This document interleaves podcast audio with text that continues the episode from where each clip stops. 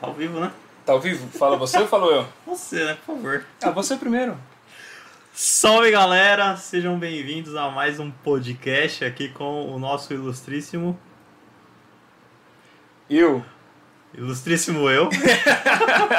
Rodrigo Moraes. Seja bem-vindo ao seu podcast. Muito obrigado, muito obrigado. É um prazer estar aqui comigo mesmo. Sacanagem.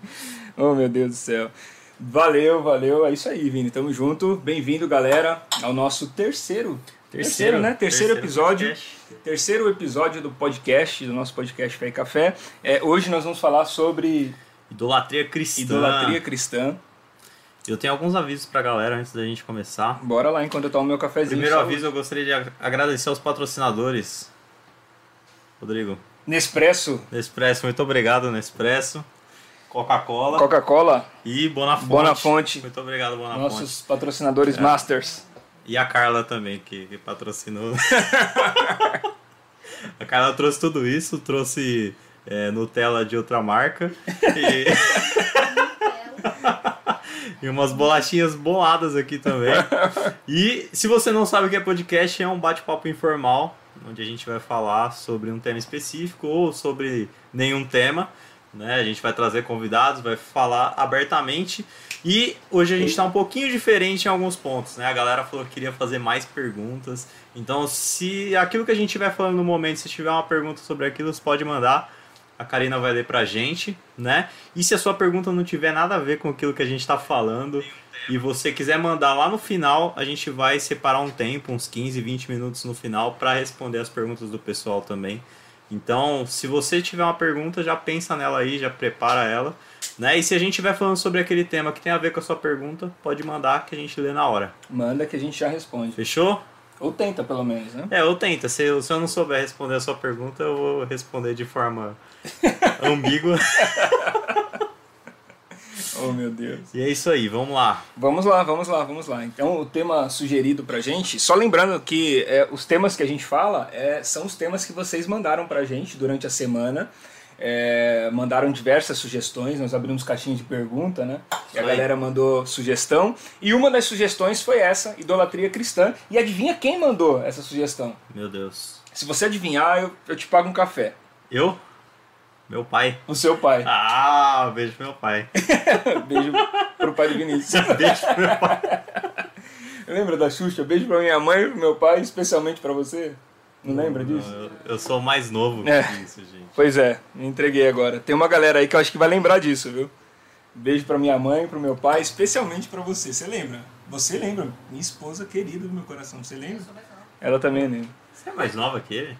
Claro que não. Vixe, Lascou, hein? É, então, nós recebemos esse tema e a gente hoje vai construir um pensamento em cima desse tema aí. Fechou? Fechou. Vamos lá? Vamos lá. Você introduz eu, ou eu introduzo? Tenho uma pergunta já aqui. Você que é um teólogo respeitado no meio, Vou até comer um biscoitinho. segundo a teologia, o que seria uma idolatria?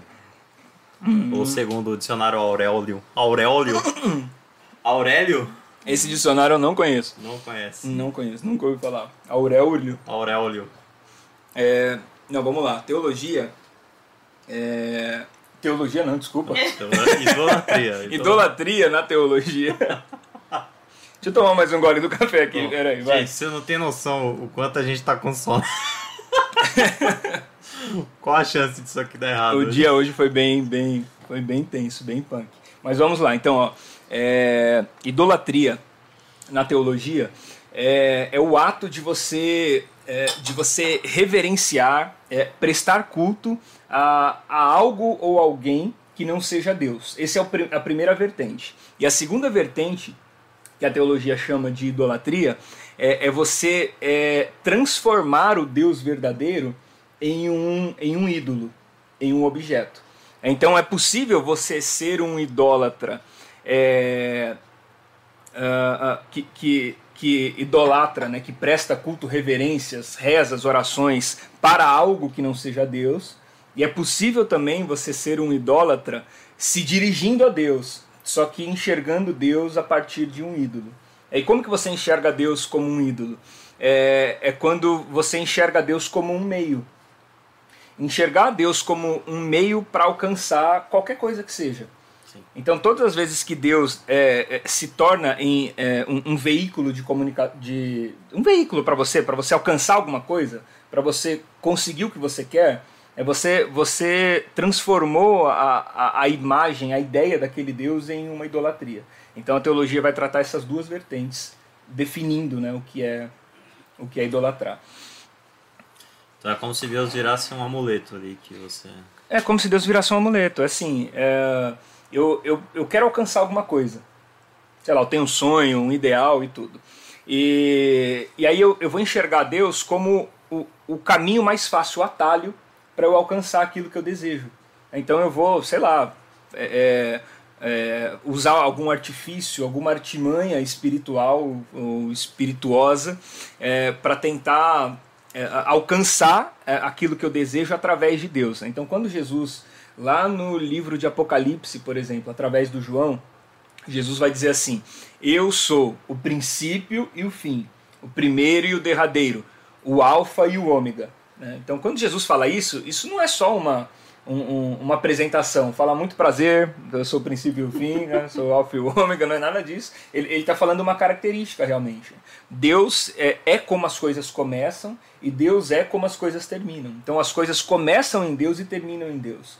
Quando nós é, é, deixamos de enxergar Deus como princípio e fim para enxergar Deus como meio, então a, o nosso olhar é, é, é, um olhar de idolatria. Nós estamos enxergando Deus como um ídolo, porque os ídolos são os meios para as pessoas alcançarem alguma coisa. Você já deve ter visto, por exemplo, é, por aí alguém botando uma faixa na varanda de casa, né? Eu agradeço a, ao santo fulano de tal pela graça alcançada. É, então, aquele, é, aquela gratidão, aquele sentimento de gratidão, é, é porque o, o, na cabeça desse devoto, o, o, santo foi o responsável por aquilo que, que ele alcançou. Então o, o, santo, santo foi um meio. Se o santo não tivesse entregado a bênção dele, ele não tinha, não tinha gratidão, lógico que não. É. E a, bota, sei lá, de cabeça para baixo, você faz alguma coisa lá, tem, um, tem é uns verdade, métodos né? aí. É. Tem uns métodos para você alcançar. Lá, né? pra é. afogar o santo. Tadinho do santo. E, então, quando Deus deixa de ser princípio e fim, quando ele vira meio, é, você, você transformou a, a imagem de Deus em um ídolo. E isso é fazer idolatria. É, você vai ver isso muito claro é, lá num, num, dos episódios mais claros de idolatria que a gente tem na Bíblia, que é a, a, passagem do bezerro de ouro. O Moisés sobe no monte, é, ele está conduzindo o povo rumo à terra prometida e eles estão no deserto. E eles já estão caminhando no deserto há um tempo. Então aquelas pessoas sabem do perigo do deserto. Elas sabem que o deserto é, é, um lugar que durante o dia faz muito calor, durante a noite faz muito frio, não tem água, não tem comida. Então não tinha como, sei lá, sentir fome. Vamos parar numa, numa padaria ali, né, uma rotisseria, vamos comer um lanche ali. Não, não tinha carrinho de cachorro quente, né? Não dava para fazer refeição. Então, é, caminhar pelo deserto, há necessidade de um, de um poder sobrenatural para te conduzir. É só um milagre mesmo. E aí o Moisés sobe no monte, no monte é, Sinai, e ele passa 40 dias lá no monte. É muito tempo. Aí a galera entra em pane lá embaixo, fala: Bom, Moisés morreu, alguma besta fera comeu ele, alguma coisa aconteceu, ele não vai descer mais. E nós temos um objetivo: nós precisamos chegar lá na terra que, que, que, é, que foi prometida lá para Abraão. Nós temos um destino, nós saímos do Egito e precisamos chegar em Canaã. E a gente está no meio do caminho. Então, é, o Arão, é aí que entra o ponto da idolatria. A galera chega no Arão e fala assim: Arão, é, confecciona pra gente um Deus. Descola um Deus. Descola um Deus aí. É. confecciona pra gente um Deus, porque para andar no, no deserto, para atingir o nosso objetivo, para chegar no lugar onde nós queremos chegar, é necessário um Deus. Então faz pra gente um Deus, deixa o Moisés lá em cima com o Deus dele, faz pra gente um Deus e nós vamos seguir adiante. E aí o Arão faz o, o bezerro de ouro e ali é, é, caracterizado o ato, o ato mais explícito é, de idolatria que, que a Bíblia tem. Mas o ato explícito não é o fato deles terem feito um bezerro de ouro, mas é a cabeça de um povo que pensava Deus como um meio para eles alcançarem o que eles queriam. Então preciso chegar na terra prometida e sem Deus eu não chego. Então Deus, eu preciso de você. E você precisa de mim para quê? Não, porque eu preciso chegar no lugar que eu quero. Então você é o meio mais fácil de eu alcançar o meu objetivo. Você é meu atalho. Isso é idolatria. Você acha que hoje, na, no estilo de igreja que a gente vive, na estrutura de igreja que a gente está vivendo, é, esse Deus que a gente confecciona é porque a gente precisa realmente de um Deus que é um meio para a gente alcançar alguma coisa, ou a gente precisa de um Deus que vende muito melhor do que o Deus que a gente realmente conhece ou não conhece, o Deus que está na Bíblia. Né? Então a gente precisa confeccionar um Deus que vai vender para a uhum. galera aceitar aquilo. Né? Ou as duas coisas. A gente tem igrejas ou tem pessoas, né? Vou, vou colocar pessoas que eu acho melhor. tem pessoas que estão confeccionando um Deus para que ele abençoe a vida delas, né? Ou para que justifique os erros e os acertos que ela está decidindo, ou a gente está criando um Deus para que as pessoas aceitem esse Deus e também se sintam aliviadas de alguma forma as duas coisas, existem as duas propostas, isso só no meio cristão, sem abordar outras religiões. Só no meio cristão a gente vai encontrar as duas, as duas propostas. Primeiro, você tem o desenvolvimento de uma teologia é, é, moderna, é, que é a, a teologia neopentecostal. Ela chega aqui no Brasil lá na década de 80, mais ou menos. É, e essa teologia neopentecostal é uma adaptação é, é, teológica, bíblica, é, de, de bênçãos sem medida. É, então você transforma Deus em um ser mais agradável, em um ser bacana, um cara legal, que, que é, é um paizão. Que se você fizer o, o dever de casa, você pode jogar videogame, sabe? Aquele paizão assim, se você fez tudo. Se eu cheguei em casa, você lavou a louça, então você pode sair à noite com as suas amigas que não tem problema nenhum. Então eles pintam essa ideia de que a obediência. É, a obediência atrai benefício e, e é claro que para funcionar isso tem que ter a contrapartida, né, de que a desobediência atrai maldição. Então, se a obediência traz benefício, a desobediência atrai maldição. Então, Deus tem filhos preferidos nessa. Deus tem filhos preferidos, Deus tem os filhos que, que são obedientes. É, é, essa, essa lógica é, construtiva né, de que é, bênçãos. É, aliás, obediência atrai bênção e maldição é, e desobediência atrai maldição, essa lógica é, é, uma lógica muito forte. Ela tem um poder de mexer com as pessoas de uma forma muito, muito profunda. É, um exemplo disso está lá na, no livro de Jó. No livro de Jó, você vai ver o Jó um cara próspero, temente a Deus, né, uma família bonita e tal, aquela coisa, cara mais rico do Oriente, tinha empresa lá, é, é vacas é, camelos, a Bíblia fala a quantidade lá que eles têm, tudo certinho. O cara era sensacional. E, e de repente ele perde tudo que ele tem. A gente sabe como ele perdeu porque nós lemos. As pessoas que estavam ali na hora não tinham isso, não tinham esse, é, esse, esse artifício. E, e aí ele perde tudo. Ele perde a esposa, ele perde os filhos, ele perde a casa, ele perde os empregados, ele perde a fazenda, perde os animais e perde a saúde. A Bíblia diz que ele começa a coçar as suas feridas com, com cacos de telha. Ele perde a saúde, perde tudo. E aí, o Jó, que era muito bem relacionado, recebe os amigos. Os amigos vêm ver o que está acontecendo. E a, a, a, ideia dos amigos é o seguinte: Jó, cara, você deve ter feito alguma coisa errada. não é possível, você pecou. Por que, que você não confessa o seu pecado, pede perdão a Deus para Deus restituir você de tudo que está acontecendo? Então a, ideia dessa teologia é isso. Se você é um cara próspero, é, bacana, tá dando tudo certo, é porque você é obediente. Mas se você desobedecer, a mesma intensidade que Deus usa para te abençoar é a mesma intensidade que ele usa para te punir. E é por isso que essa, que essa lógica funciona. E é por isso que, que esse, é, esse viés teológico mexe com muita gente, que é a teologia da, da, da prosperidade. É, mexe com muita gente porque é, é, se, se, tem uma coisa que nós temos como seres, seres humanos, é, são, são falhas, são defeitos. E se Deus é um punidor de defeitos, né, então a gente está perdido. Só que aí nisso encaixa certinho o, o sistema sacrificial da religião.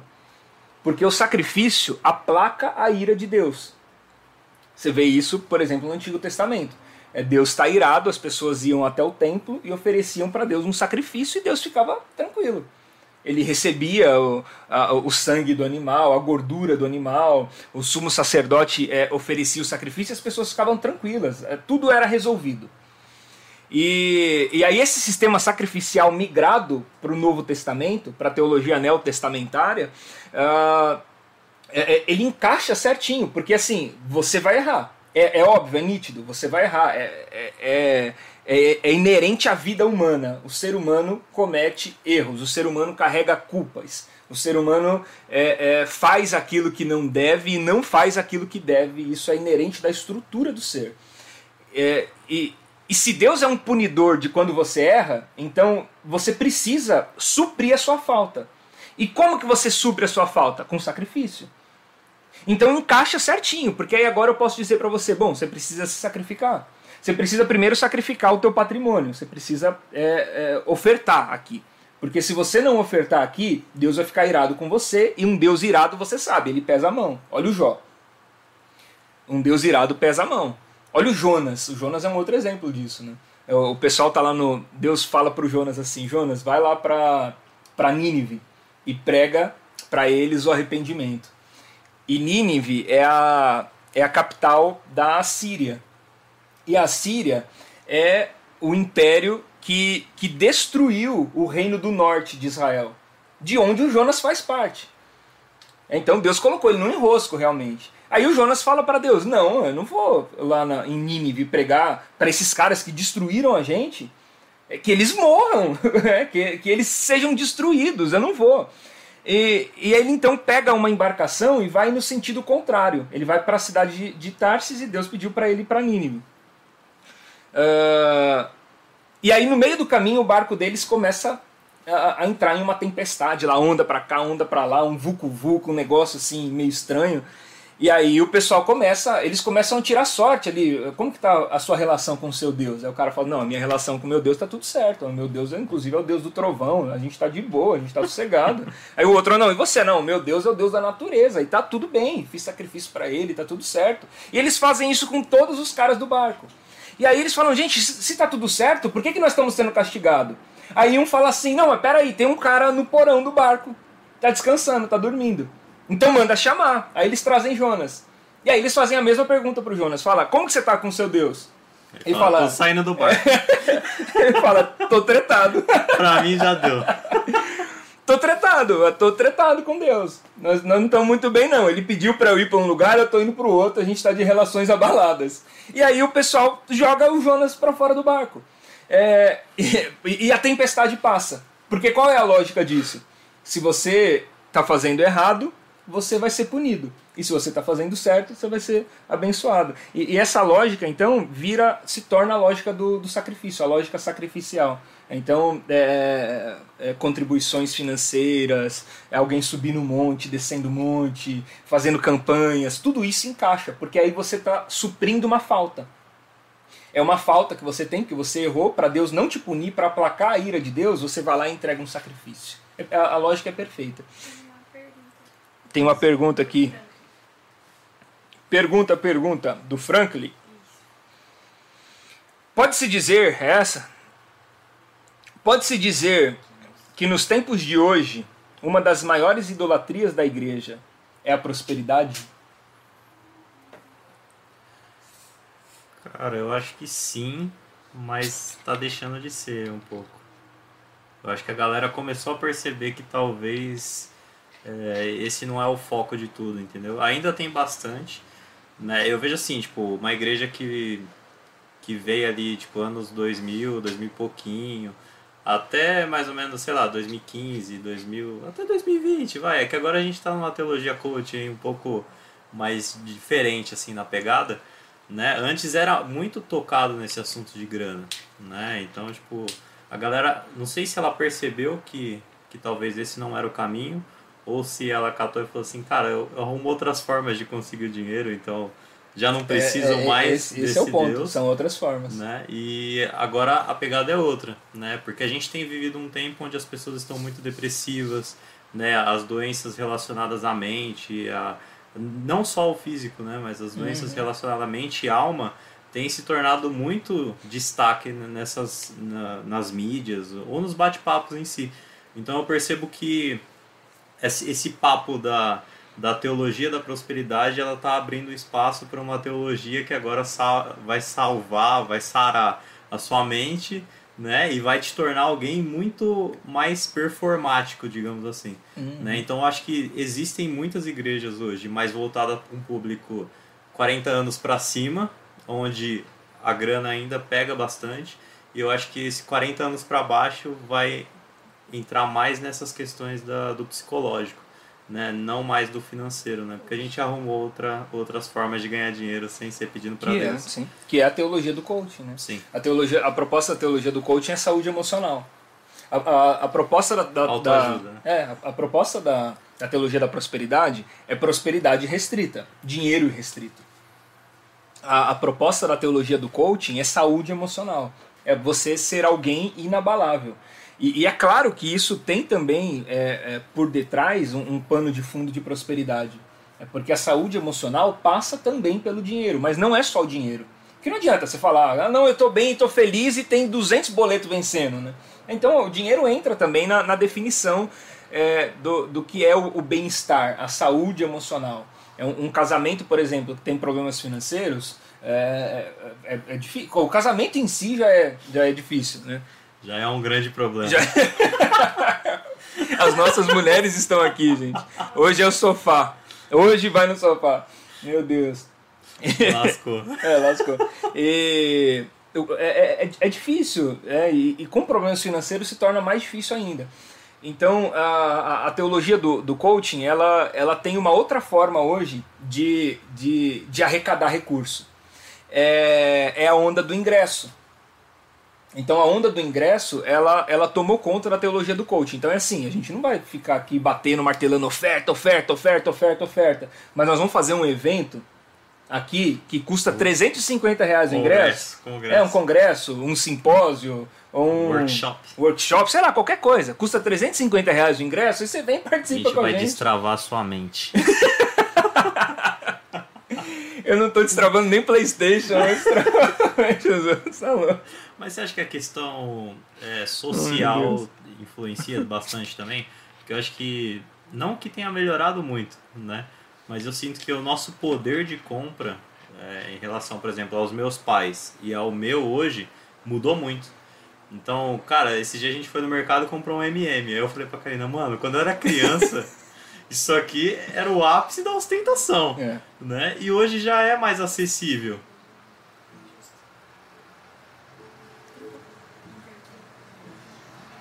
E hoje já é bem mais acessível, né? A gente consegue no mercado, a gente consegue comprar um MM e tal. Eu sei que nem todo mundo consegue, Comprar um né? MM, Ainda é um chocolate tabu. muito mais caro do Uhum. que a maioria. Mas eu sinto que hoje é um pouco mais acessível, né? Então a gente vai no mercado hoje já comprar um chiclete, a gente compra um Trident. Antes era, mano, Um Big Big. era muito difícil, assim, né? Então eu, eu entendo que hoje o poder de compra aumentou muito. Então esse Deus que te dá dinheiro para comprar, ele saiu do mercado, né? Porque hoje as pessoas estão tendo mais acesso Uhum. às outras coisas. E entendeu também que agora a gente está num outro nível, digamos assim. E aí a gente precisa criar um novo Deus? Seria alguma coisa desse tipo? É, não, e, e faz, faz sentido. É, é, é porque assim, o, a, a Bíblia vai usar a expressão do Deus desse século, né? E o que, que é o Deus do século? O Deus do século é, é a necessidade predominante. É, é, o, o Brasil é um país de terceiro mundo, de economia é, subdesenvolvida, de, de problemas é, é, financeiros e administrativos claros, é, onde o, o pobre fica cada vez mais pobre e quem é rico tem medo de perder a sua riqueza, porque a qualquer momento tudo pode mudar. Nós somos dominados por uma moeda estrangeira, que a gente não tem o, o menor é, domínio sobre ela. Então é, é uma economia instável. E, e dentro desse cenário de economia instável, é, falar de prosperidade é, é, é um prato cheio, cabe. Ele, ele chega, né? ele, ele se apresenta. Agora, os últimos anos do Brasil, nós nos tornamos é, a sexta economia do mundo. O Brasil prosperou. Tá É, vindo tem- bem, né? É, tá vindo bem. Tem muita gente na miséria ainda, Tem tem, muita gente miserável, tem muita gente que passa fome, tem muita gente É que não tanto tem que quando morar. a gente pega, por exemplo, é, periferias, assim, comunidades, tanto em São Paulo ou principalmente no Nordeste, lugares mais afastados, é, a, a teologia que, pre- que pega ali, a igreja que, que faz parte ali, geralmente são as igrejas que estão pregando sobre prosperidade. Sim. Né? Porque é aquilo que as pessoas estão precisando. E é aquilo que está colando, né? E aquilo que tá colando. É, é essa teologia funciona para um povo dessa forma. Então, é, no, nas últimas, na última década, nós nos tornamos a sexta economia do mundo. E, e agora esse cenário tem mudado de novo. Né? O Brasil, outra vez, está se tornando um país é, é, difícil, de economia instável, subdesenvolvido. Nós caímos agora para a 12 economia do mundo e, e, se falam agora no segundo trimestre de 2021 de 14 economia do mundo. Então a gente está tomando um tombo. É, é, é, muito provável que pessoas que ascenderam é, da classe baixa para a classe média vão retornar. Cada pessoa vai descer um degrau nessa classe de consumo. É, e isso pode, pode trazer outra vez uma, uma luz para a teologia da prosperidade, porque hoje ela vem sendo é, trocada na, nas grandes igrejas e nos, nas grandes discussões teológicas, ela vem sendo trocada pela teologia do coaching, que é a teologia da saúde mental. É o church. É o church. É o, é o, o cara que chega para você e fala assim: ó, eu tenho sete passos para você ter um ministério de sucesso. Gente, eu compartilhe isso comigo, pelo amor de Deus. Vender eu tô há 15 anos no ministério e ainda não descobri o primeiro passo. O cara já tem sete passos para você ter um ministério de sucesso. E o cara nunca participou de nenhum ministério. Não, é, não, ele Porque o tem. coach de sucesso, ele não tem sucesso naquilo que está falando, você sabe, né? Sim, ele é, aprendeu o, com os O coach fracassos, né? financeiro, né? ele é pobre, e aí ele ganhou dinheiro fazendo coach. É. Entendeu? Então, o coach de empresas, ele nunca teve a empresa dele. É sempre assim, você pega essa é galera... ele aprende com fracasso, né? É verdade. Tá vendo? oh, meu Deus. Bom, aí voltando um pouco na questão idolatria raiz, assim, né? Que a gente, não sei se você já foi católico em algum momento, né? Mas eu antes eu era católico. E aí quando eu me converti a, ao ser evangélico, né? Ao, ao cristianismo protestante, digamos assim, eu comecei a jogar os caras. Falei assim, mano, esses caras aqui tá tá bem torto, né? Porque os caras são idólatras, né? E eu não. Você acha que a, a, gente ainda tem essa mentalidade de, meu, a gente que é crente, a gente não é idólatra, e os caras que são católicos são idólatras? Demais, demais, demais, demais. Acho que é uma das ideias que a gente mais tem, cara. Uh, a, gente, a gente tem uma, uma percepção, uma cabeça assim de que é, é, idolatria é um, é, um, é um santo de barro é, é um santo de gesso feito, e isso é idolatria. E, e, e, aí, como a gente falou no começo, né, a teologia ela te dá duas vertentes de idolatria. Que ah, uma delas é essa, é de você prestar culto a alguém que não seja Deus, a algo ou alguém. É, é, é atribuir divindade a, a, a, um, a um, uma criatura. E isso é idolatria. A Bíblia, por exemplo, vai falar sobre Mamon. É, quem é Mamon? É, Mamon é, é um dinheiro elevado à categoria de Deus. Então, todas as vezes que você é, é servo do dinheiro, e não que o dinheiro é, é, o teu servo, não é o dinheiro que serve você, mas todas as vezes que você serve ao dinheiro, o dinheiro é o seu Deus, e o dinheiro como Deus é, é um mamon. Né? Então, uh, a, a, tá estralando. Eu vi o estralo, fiquei com medo. Oh, meu Deus. meu prédio tá caindo. É, meu Deus, vai cair um mundo aqui. Então, todas as vezes que, é, que a gente, que a gente uh, uh, pensa idolatria né, a, partir, a partir disso, a partir dessa, desse, desse conceito de, de imagem, de externo, é, a gente acaba remetendo o nosso pensamento ao catolicismo romano. Mas é, se nós olharmos para dentro das nossas paredes, nós vamos perceber que há também esse, essa segunda vertente de idolatria. E ela é muito mais presente na vida do protestante do que, do que qualquer outra coisa. Que é a ideia de, de transformar Deus em um meio. Então, se a gente continuar encarando idolatria só como uma estátua, alguém é, é, prestando culto para um santo, para uma, uma imagem ou coisas assim, a gente está perdido. Porque a principal idolatria hoje feita no Brasil não é essa. A principal idolatria feita hoje no Brasil é a idolatria de alguém que, que usa Deus para atingir os seus objetivos. Então Deus virou um ídolo é, dos cristãos. Eu sinto também que a gente está caminhando na mesma direção que a galera começou lá na, na Idade Média, sabe? Porque eu, eu tava vendo há um tempo atrás o Luca Martini, ele fez uma entrevista com um padre, né? Se eu não me engano, esse padre era da Itália, alguma coisa assim. E aí ele falou, cara, como é que começou esse lance da, da idolatria, né, dos católicos? E ele falou, meu, a gente pegou fotos de pessoas, quadros, imagens dessas pessoas que eram um exemplo pra gente E a gente pendurou nos lugares e falou assim, ó, tá vendo essas pessoas aqui? Elas são exemplo. Vamos imitá-las. Em algum momento a gente começou a adorar essas pessoas. E você acha que a gente está caminhando nessa direção? Então a gente vê um pastor, a gente vê um líder de louvor, a gente vê alguém de dentro da igreja e a gente fala assim: cara, vamos começar a adorar essa pessoa aqui em vez de simplesmente só se espelhar nela? Tem uma pergunta igual que você fez. isso, né? Ah, é, tem pergunta Tem sobre outra- isso? Maria. É, tá vendo? Você tá copiando a pergunta dos outros aqui. Rapaz do céu. Você quer, quer ler? Eu Vou ler, eu vou ler, Eu vamos tô lá. tentando enxergar, eu tô dando zoom. Mas É. Maria. E os evangélicos que idolatram cantores gospels. Gospels é os? Gospel. Eu, eu li errado, Flor de Maria, desculpa. Eles se comportam também como estrelas. O que vocês acham disso? Vocês estão combinando a pergunta, é isso? Salve, Flor de Maria, muito obrigado. É combina, combinadinho, então Aqui, combinadinho. ó, tudo, né? É, tá, tá ligado. Tô né? alinhado Tá com, com o público. Eu esqueci a pergunta, eu tô dando risada, esqueci. É, a galera Ah, tá. idolatrando os Idolatrando cantores, sim, pastores, essa galera. Sim. Né? Você acha que tá inflando o ego deles? Ou a gente realmente tá idolatrando essas pessoas, você acha? Ah, em alguns aspectos, é, me parece muito que sim. Me parece muito que sim. É, nós temos os. no- nós passamos do ponto da admiração. É, admiração é você permitir que uma pessoa te inspire pelo seu testemunho. É, e, e, e adoração, veneração, é, é quando a, a, aquela pessoa se torna, é, se torna tudo para você. E, e você briga por ela, luta por ela, é, imita tudo que ela faz, veste as roupas que ela tem. Ela vira uma pessoa É, perfeita ela vira uma que pessoa não erra. perfeita, exatamente. E, e isso não é só no, no, no campo cristão. Eu vou entrar agora num, num ponto aqui, Meu Deus. um tanto quanto polêmico, tá? Eu, deixa eu ver até a quantidade de gente tem aqui pra ver se alguém vai sair depois do que eu falar isso. Não sai não, fica aí com a gente, quebra essa aí, tá? Não, vou te- não é por maldade que eu vou falar isso não. Mas assim, é, a- a- nó- nós temos um, um conceito de idolatria hoje que, que tem uma abrangência muito grande em relação política e ideológica. Isso é uma idolatria. É, é- é uma idolatria ferrenha, inclusive.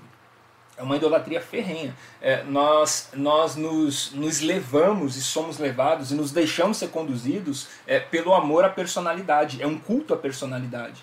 É, é por isso que é, nós temos hoje, por exemplo, igrejas personalistas. Né? O que são igrejas personalistas? São aquelas que são construídas em cima de, um, de uma pessoa, em cima de um, de, de um personagem. A pessoa morre. A, a pessoa morre, acabou. igreja. Então você vai lá e abre uma. e Tem a foto do cara lá no cartaz da igreja, no banner da igreja, na fachada da igreja, tá lá a foto do cara. É, é fácil você saber é, uma igreja personalista. É, se, eu, se eu perguntar para você o seguinte. é, quem é a igreja.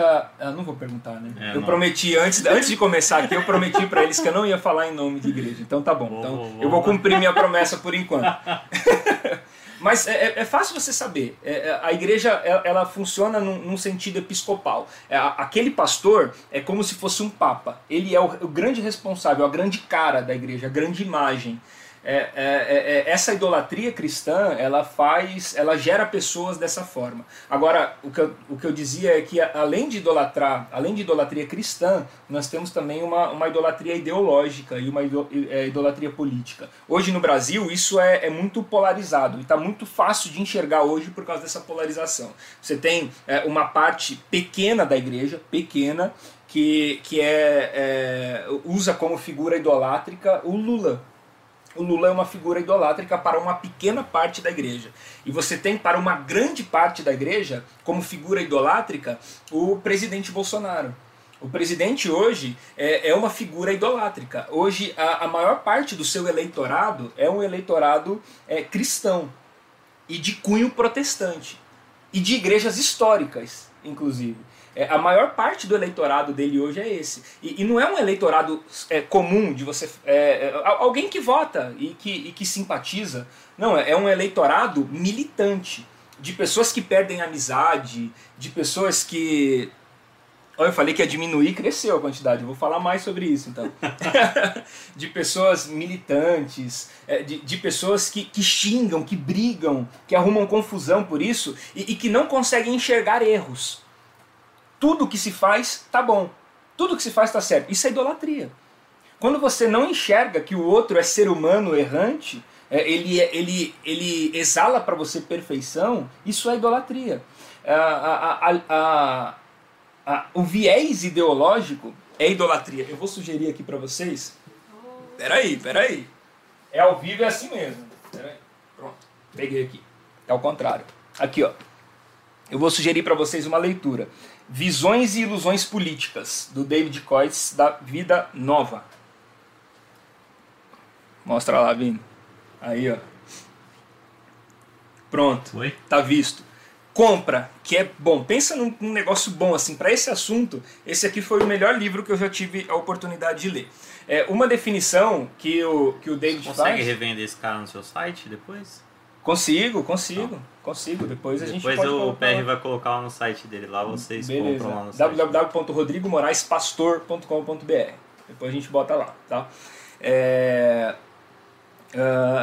o, o David nesse livro ele vai falar o seguinte é que toda toda posição ideológica que você toma qualquer uma que seja toda posição ideológica é uma idolatria Aí, a primeira vez que eu li eu falei o que que esse cara tá falando? Lascou, né? É, eu falei, lascou, lascou de verdade. Ele falou, toda posição ideológica é uma idolatria. Porque a, a- Jesus nos chamou para enxergar o todo. Jesus nos chamou para ter uma visão geral. A igreja é a consciência da sociedade. Não é à toa que você vai ver a Bíblia dizendo que se não houver profecia, o povo se corrompe. Ou seja, se não houver a, a igreja como consciência, a, a, a sociedade entra em colapso. A igreja é a, anunciante do reino de Deus. Ela é a, a visão, o sinal, a sinalizadora do reino de Deus e da sua justiça. Então, a igreja é chamada para ver o todo. Quando você transforma o todo em parte, você está com uma visão limitada e, portanto, idolátrica. Então existe idolatria teológica também. Existe idolatria teológica também. Existe idolatria teológica.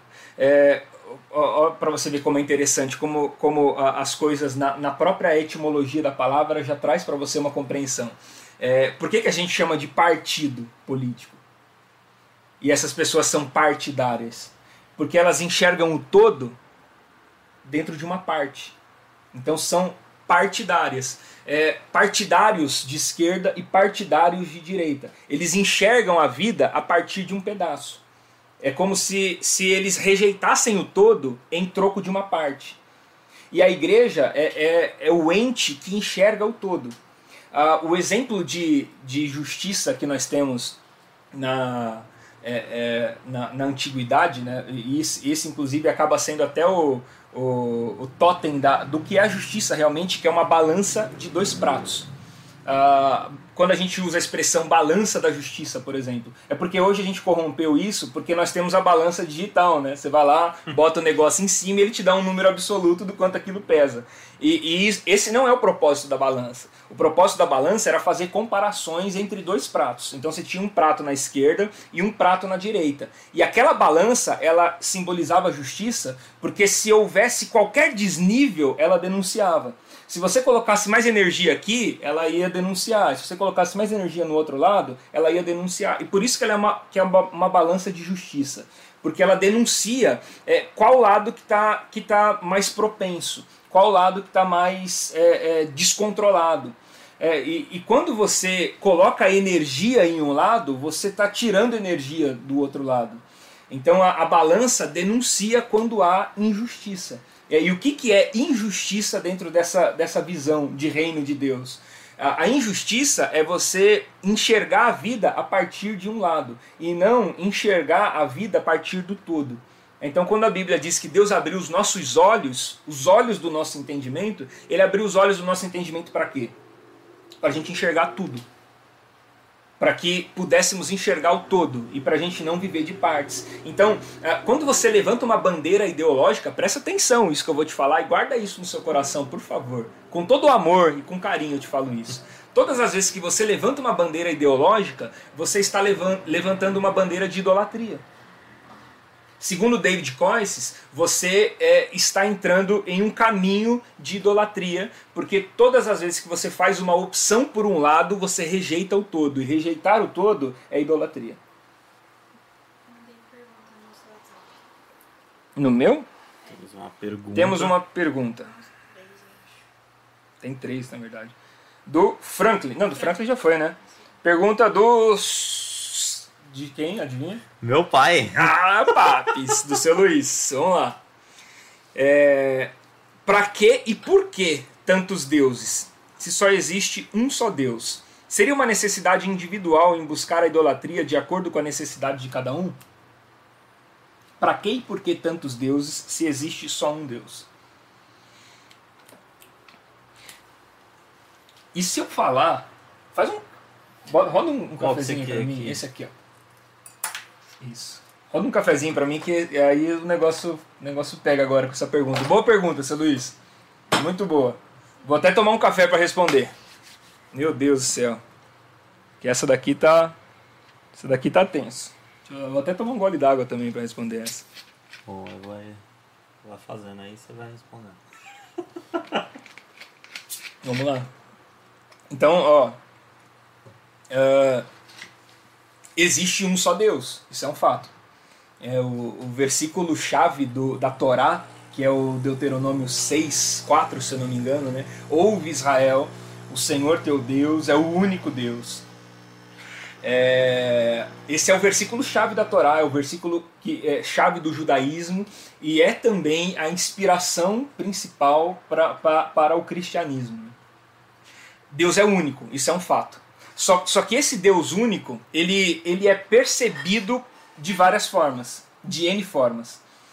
Ah, isso dentro do judaísmo, dentro da, do hasidismo, né, que é uma, é uma vertente do judaísmo, é, você vai encontrar no, no livro do Tânia os rabinos judeus dizendo o seguinte, que quando a Bíblia diz o Deus de Abraão, o Deus de Isaac e o Deus de Jacó, é, a, Bíblia está dizendo de um único Deus, mas que é percebido por três pessoas diferentes.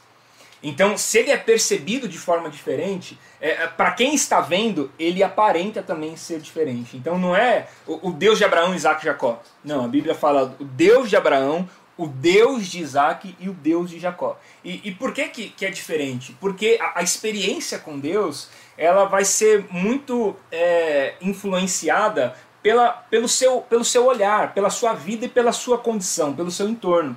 Então pensa comigo uma coisa, olha que, que engraçado.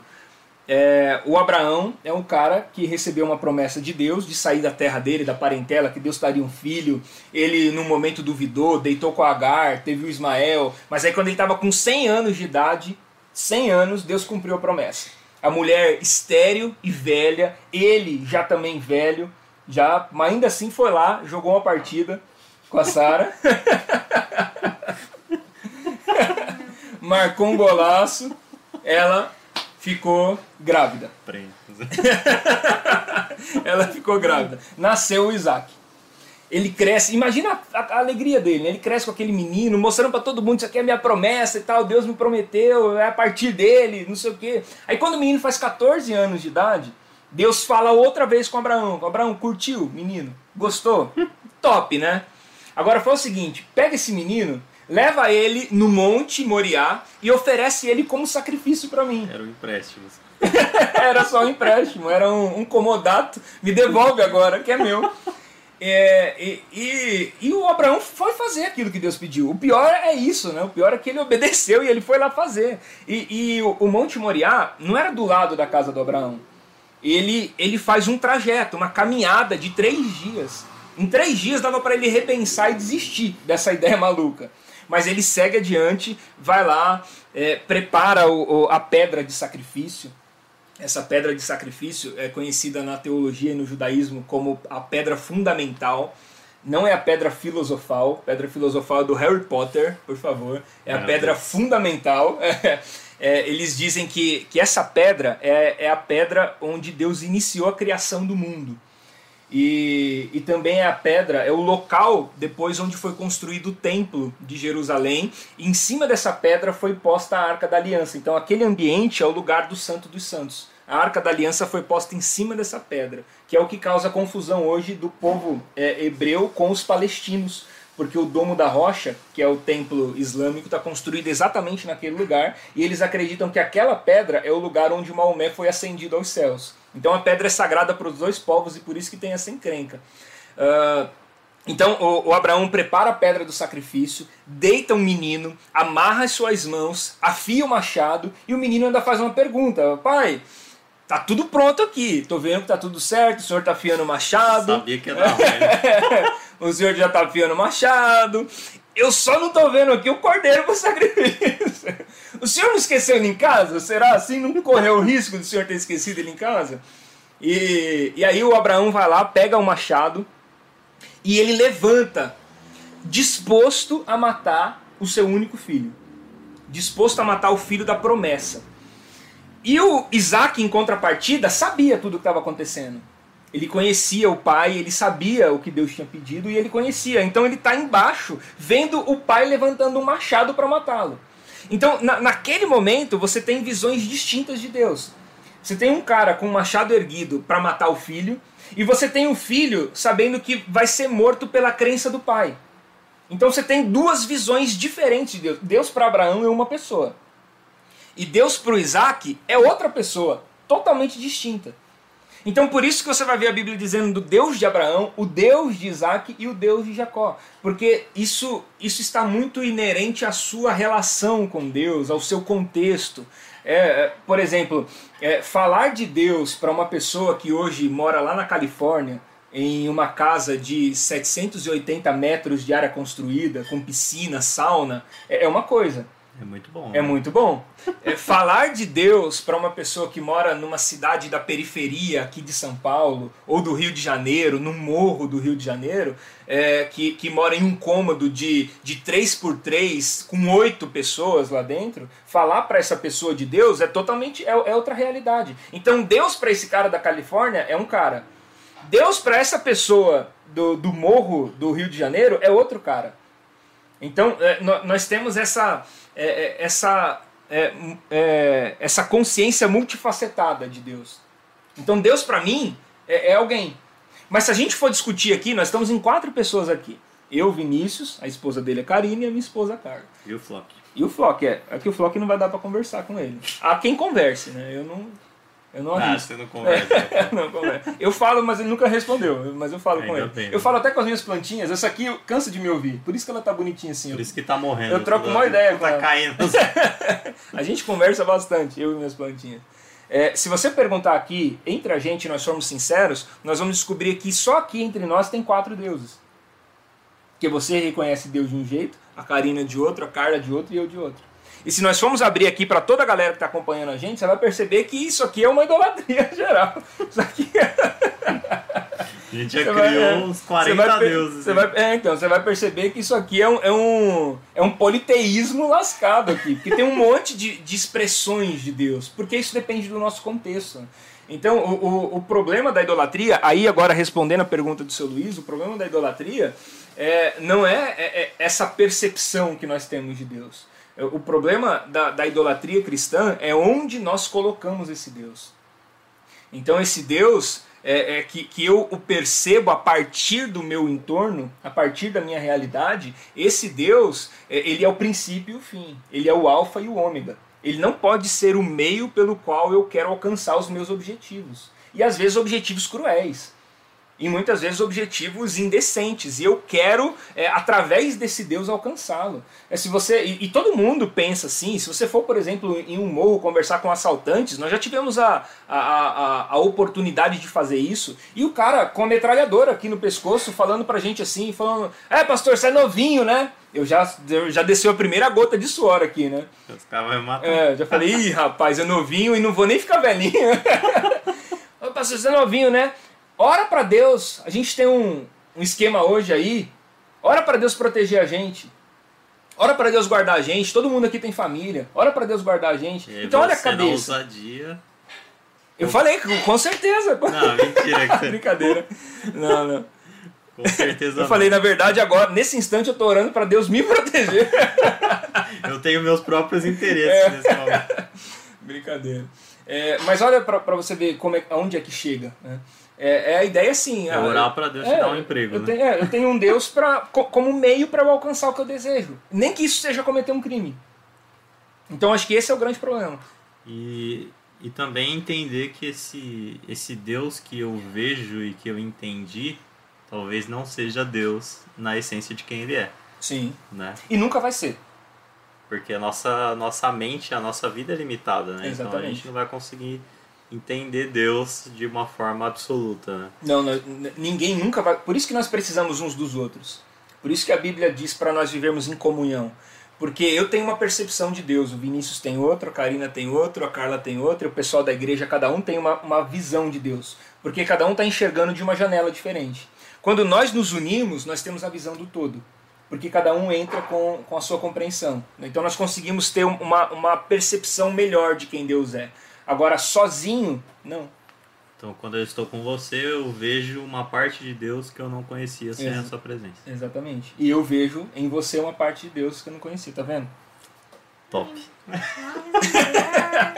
Loves in the air. Voltando na, na, naquilo que a. É Maria que falou? Maria? Vânia, o nome dela é Vânia. É Vânia. Vânia, na- no que a Vânia falou, tem uma coisa muito interessante que o. O Tom, Tom Molinari fala. Né? E ele fala sobre justamente essa questão da gente idolatrar cantores, a gente idolatrar, às vezes até a, a placa da igreja, né? E ele fala assim: se você levanta suas mãos dentro do culto ali e não levanta suas mãos dentro de casa, para quem você está levantando as mãos? Né? Ele fala: será que é para as paredes pretas? Será que é para o cara que está cantando? Será que é para o cara que está tocando? Será que é para o cara que está pregando?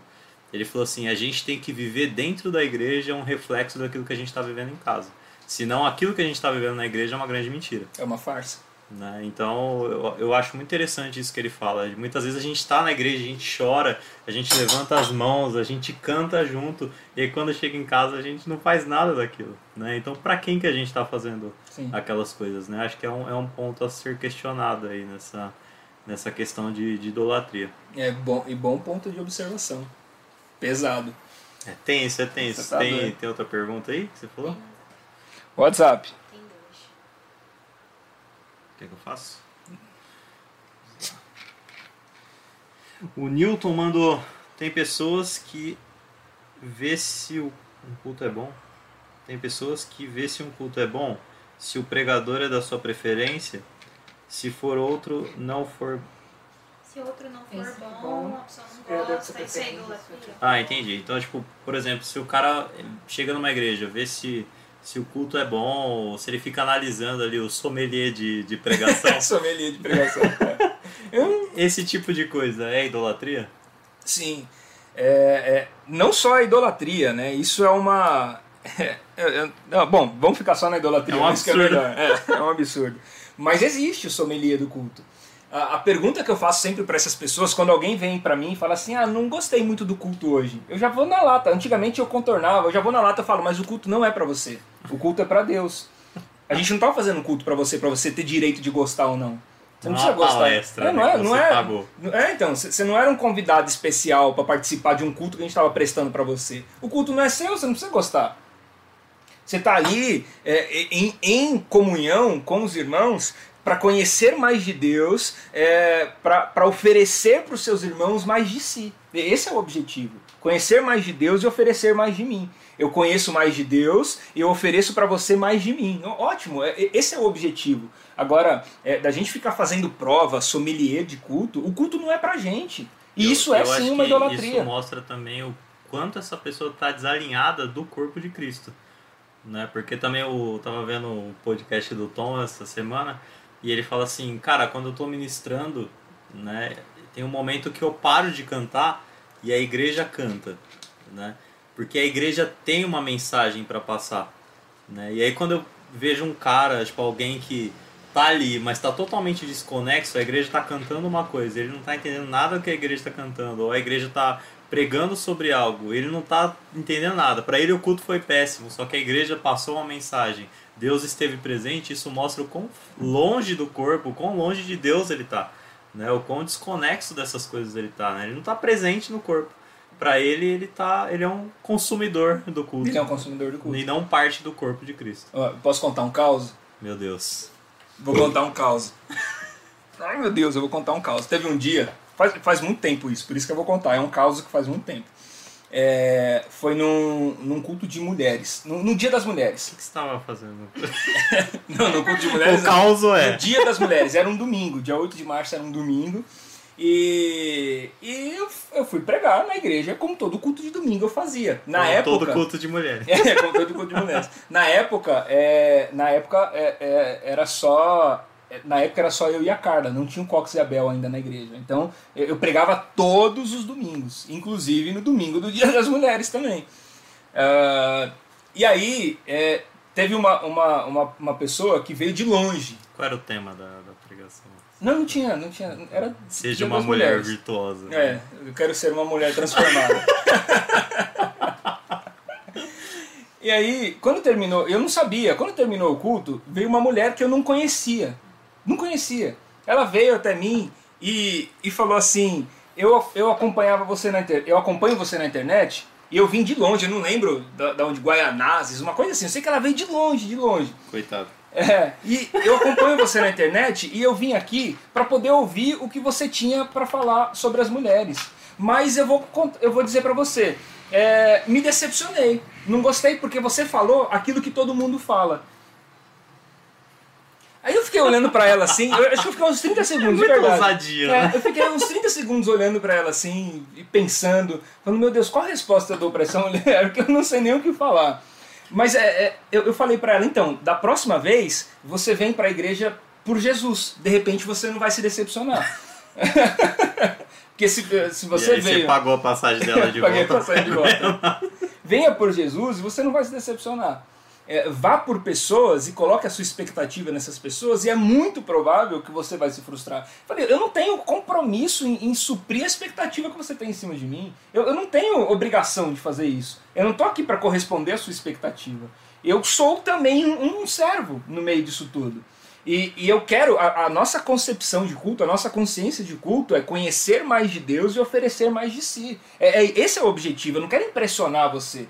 Eu não, eu não chamei você aqui para te impressionar com, com as minhas palavras, com a minha sabedoria. Bobagem, bobagem. É, isso é uma idolatria. Aquela mulher veio de longe é, me ver.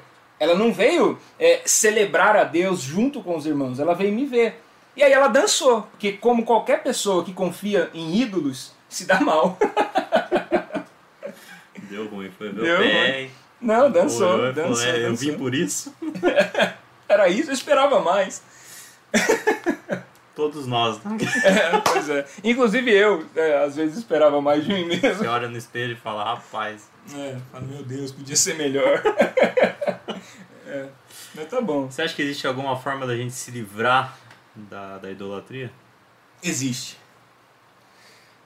Eu vou falar pra você agora é, um conceito meu de idolatria. É, a gente que, que, que, que tem apreço pelo, é, pelo, pelo, pelo estudo teológico, por profundidade nos assuntos, a gente nunca para na- nas definições é, é, comuns. Né? Então, ah, idolatria é isso. Pá, colocou ali, acabou e ninguém mais vai atrás, fica, fica por isso mesmo. Então a gente sempre vai atrás de, de informação para tentar aprofundar o assunto. Né? E, e eu, eu tenho um pensamento a respeito de, de, de idolatria. Né? O, o que, que é idolatria? É, idolatria é, é, é tudo aquilo que você não conhece a fundo. Você idolatra tudo aquilo que você não conhece profundamente. Inclusive Deus. Quando você não conhece Deus profundamente, é, esse Deus que você supostamente diz conhecer é um, é um ídolo. Porque você não conhece supostamente. É, e quando você aplica isso a coisas e pessoas, se torna mais é, é, fácil é, entender essa definição. Ah, sei lá, você idolatra um cantor famoso porque você não o conhece profundamente. Porque se você conhecesse a sua rotina é, diária, se você conhecesse o seu dia a dia, você ia descobrir que ele é um cara igualzinho você. E, e às vezes até pior. Isso é verdade. né? Sei lá, você vê a galera é, idolatrando Justin Bieber. É, vai- Passa uma semana com ele. E vamos ver se você vai continuar idolatrando. O pessoal idolatrando o Neymar, que ele é um excelente jogador de futebol. Passa uma semana com ele. Vê, vê que ele é um cara comum. Então a gente só idolatra quem a gente não conhece profundamente. A gente idolatra um, um pastor porque nós não conhecemos a intimidade desse cara. A gente idolatra uma pastora, uma, uma, cantora, porque a gente não conhece a intimidade dessa pessoa. Quando você se aprofunda naquilo, é, não, não, há, não há margem para idolatria. Então toda idolatria é superficial. Quando você conhece alguém superficialmente, aquele alguém pode se tornar um ídolo para você. E isso serve inclusive para Deus. É amor à primeira vista, né? É uma, é uma, primeira, é uma a paixão à primeira vista, né? É verdade. Não, e é, é até perigoso, né? Tanto para quem está idolatrando como para quem está sendo idolatrado. Porque Sim. às vezes você cata, coloca o pastor lá num pedestal e aí ele, ele se vê muitas vezes sem saída. Fala assim, mas o que, que eu faço aqui? Porque, tipo, se eu mostrar realmente que eu sou muito ruim, a igreja fecha. Entendeu? E a gente não consegue espalhar a mensagem. E aí o cara tenta, ele continua colocando aquela máscara sempre, talvez numa ignorância da parte dele também e você continua empurrando ele cada vez mais para um lugar onde ele não vai conseguir sair. Então ele vai ter que assumir aquela posição de, de Deus das pessoas, de Deus da igreja, né? Então vice-deus e a, a igreja empurra ele naquela direção. Né? E a gente tem que evitar muitas vezes disso também. Às vezes o cara tem uma boa intenção, ele só quer pregar o evangelho e a gente está colocando ele lá num pedestal, Sim. porque no fundo a gente precisa de um Deus que seja palpável. Palpável, que eu é. possa encostar e tal. Pois é. Eu... Isso é um risco, isso é um risco grandíssimo. Isso é tenso demais. É, nós acabamos, às vezes, comprometendo homens bons com, com, a, com, a nossa, com o nosso desejo pernicioso. Nós comprometemos. Olha o Flock pegando a minha água aqui. Tá querendo tomar minha água. Tem que esconder minha água do cachorro, não é possível. Oi, Floquinho. Quer dar um oi aqui pra pessoa? Vem cá dar um oi. Pera aí. o Froc.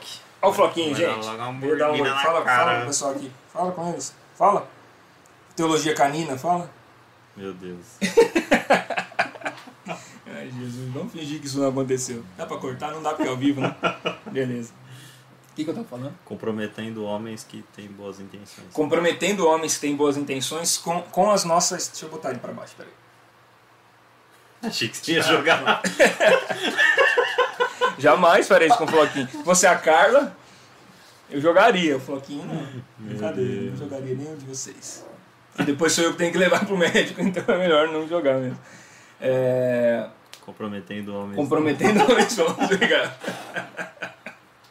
nós comprometemos homens bons porque nós colocamos sobre esses homens as nossas expectativas. E, e, o pior é que eles começam a achar que eles precisam suprir essas expectativas. Então a igreja, é, a igreja é um lugar onde esses caras deveriam se sentir à vontade de falar das suas mazelas. É se tem um lugar nesse mundo que você não precisaria ser santarrão, era a igreja. A igreja é o único lugar no mundo onde você deveria se sentir bem sendo quem você é. E, e nós criamos um ambiente exatamente o contrário. A pergunta que eu sempre me faço é, é, é, é o seguinte: por que, que na mesa de Jesus pecadores se sentiam bem e religiosos se sentiam mal. E, e na nossa mesa hoje, religiosos se sentem bem e pecadores se sentem mal. Por quê? Onde, onde foi que isso, que isso mudou? Onde foi que nós perdemos a mão nisso? Por que, que nós somos tão diferentes de Jesus? Então a, a resposta talvez esteja na nossa falta de transparência mesmo. Sim. Então as pessoas querem fazer de nós um ídolo. E nós queremos ser idolatrado. E, e esse é o problema. E isso, isso é, é um. Se, se nós formos ser sinceros, isso é, faz parte do ser humano. Gente, pelo amor de Deus, eu tô aqui e eu quero que você assista o, o, meu podcast, eu quero que você compartilhe cada vez mais, eu quero que você compre meu livro, que, que você assista os meus vídeos. Eu, eu quero, eu quero isso, eu quero. E, e, e esse é o, é o, problema, o ser humano quer. É, então as pessoas querem é, é, idolatrar e, o, e o, a outra ponta quer ser um ídolo. Então a gente precisa tomar muito cuidado com isso, muito cuidado mesmo. A gente precisa sempre é, é, é estar, estar fixo é, com os nossos olhos na cruz de Cristo. Porque a qualquer momento que você desvia o olhar, essa sedução idolátrica te captura. E você começa então a, a, a, a, se, a se sentir idolatrado e o gosto e o prazer que isso te dá, os benefícios que isso traz, é incrível. A primeira igreja que eu, que eu assumi, é, faz tempo. Não vou falar também o nome, porque não. eu prometi para ele que eu não ia falar, fazer comentários de, de igreja. Prometi. A igreja até já fechou É, depois igreja- que você passou. não, pior que essa não, não fechou. A primeira igreja que eu passei, é, lá existia uma escala de obreiros, escala de obreiros, é, para limpar a casa do pastor e lavar o carro do pastor. Mentira. Uma escala de obreiros. Então, ah, top, todo hein? sábado. Fica a dica aí. Fica a dica. todo sábado, todo sábado, é, dividiam os, os obreiros em dois grupos. É, o grupo 1 um limpava a igreja e o grupo 2 a casa do pastor. E na semana seguinte invertia. O grupo 2 limpava a igreja e o grupo 1 um limpava a casa do pastor. E, é- e não era limpeza assim, era limpeza mesmo, era faxinão. Assim, de deixar o negócio brilhando. Coisa que se você contratar uma diarista, ela não faz, ela se nega a fazer. De tão é, pesada que é.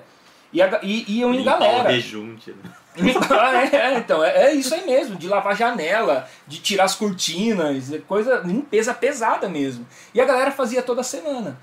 Toda semana. É, e, e- e- você percebia, assim, que não era só a, a, a proposta de tratar bem o pastor porque ele abençoa a nossa vida. Não, é uma idolatria mesmo, porque ele é, é, um é pedestal, uma né? honra, é, é um prazer fazer isso para esse santo homem de Deus. Eu, eu senti um papa.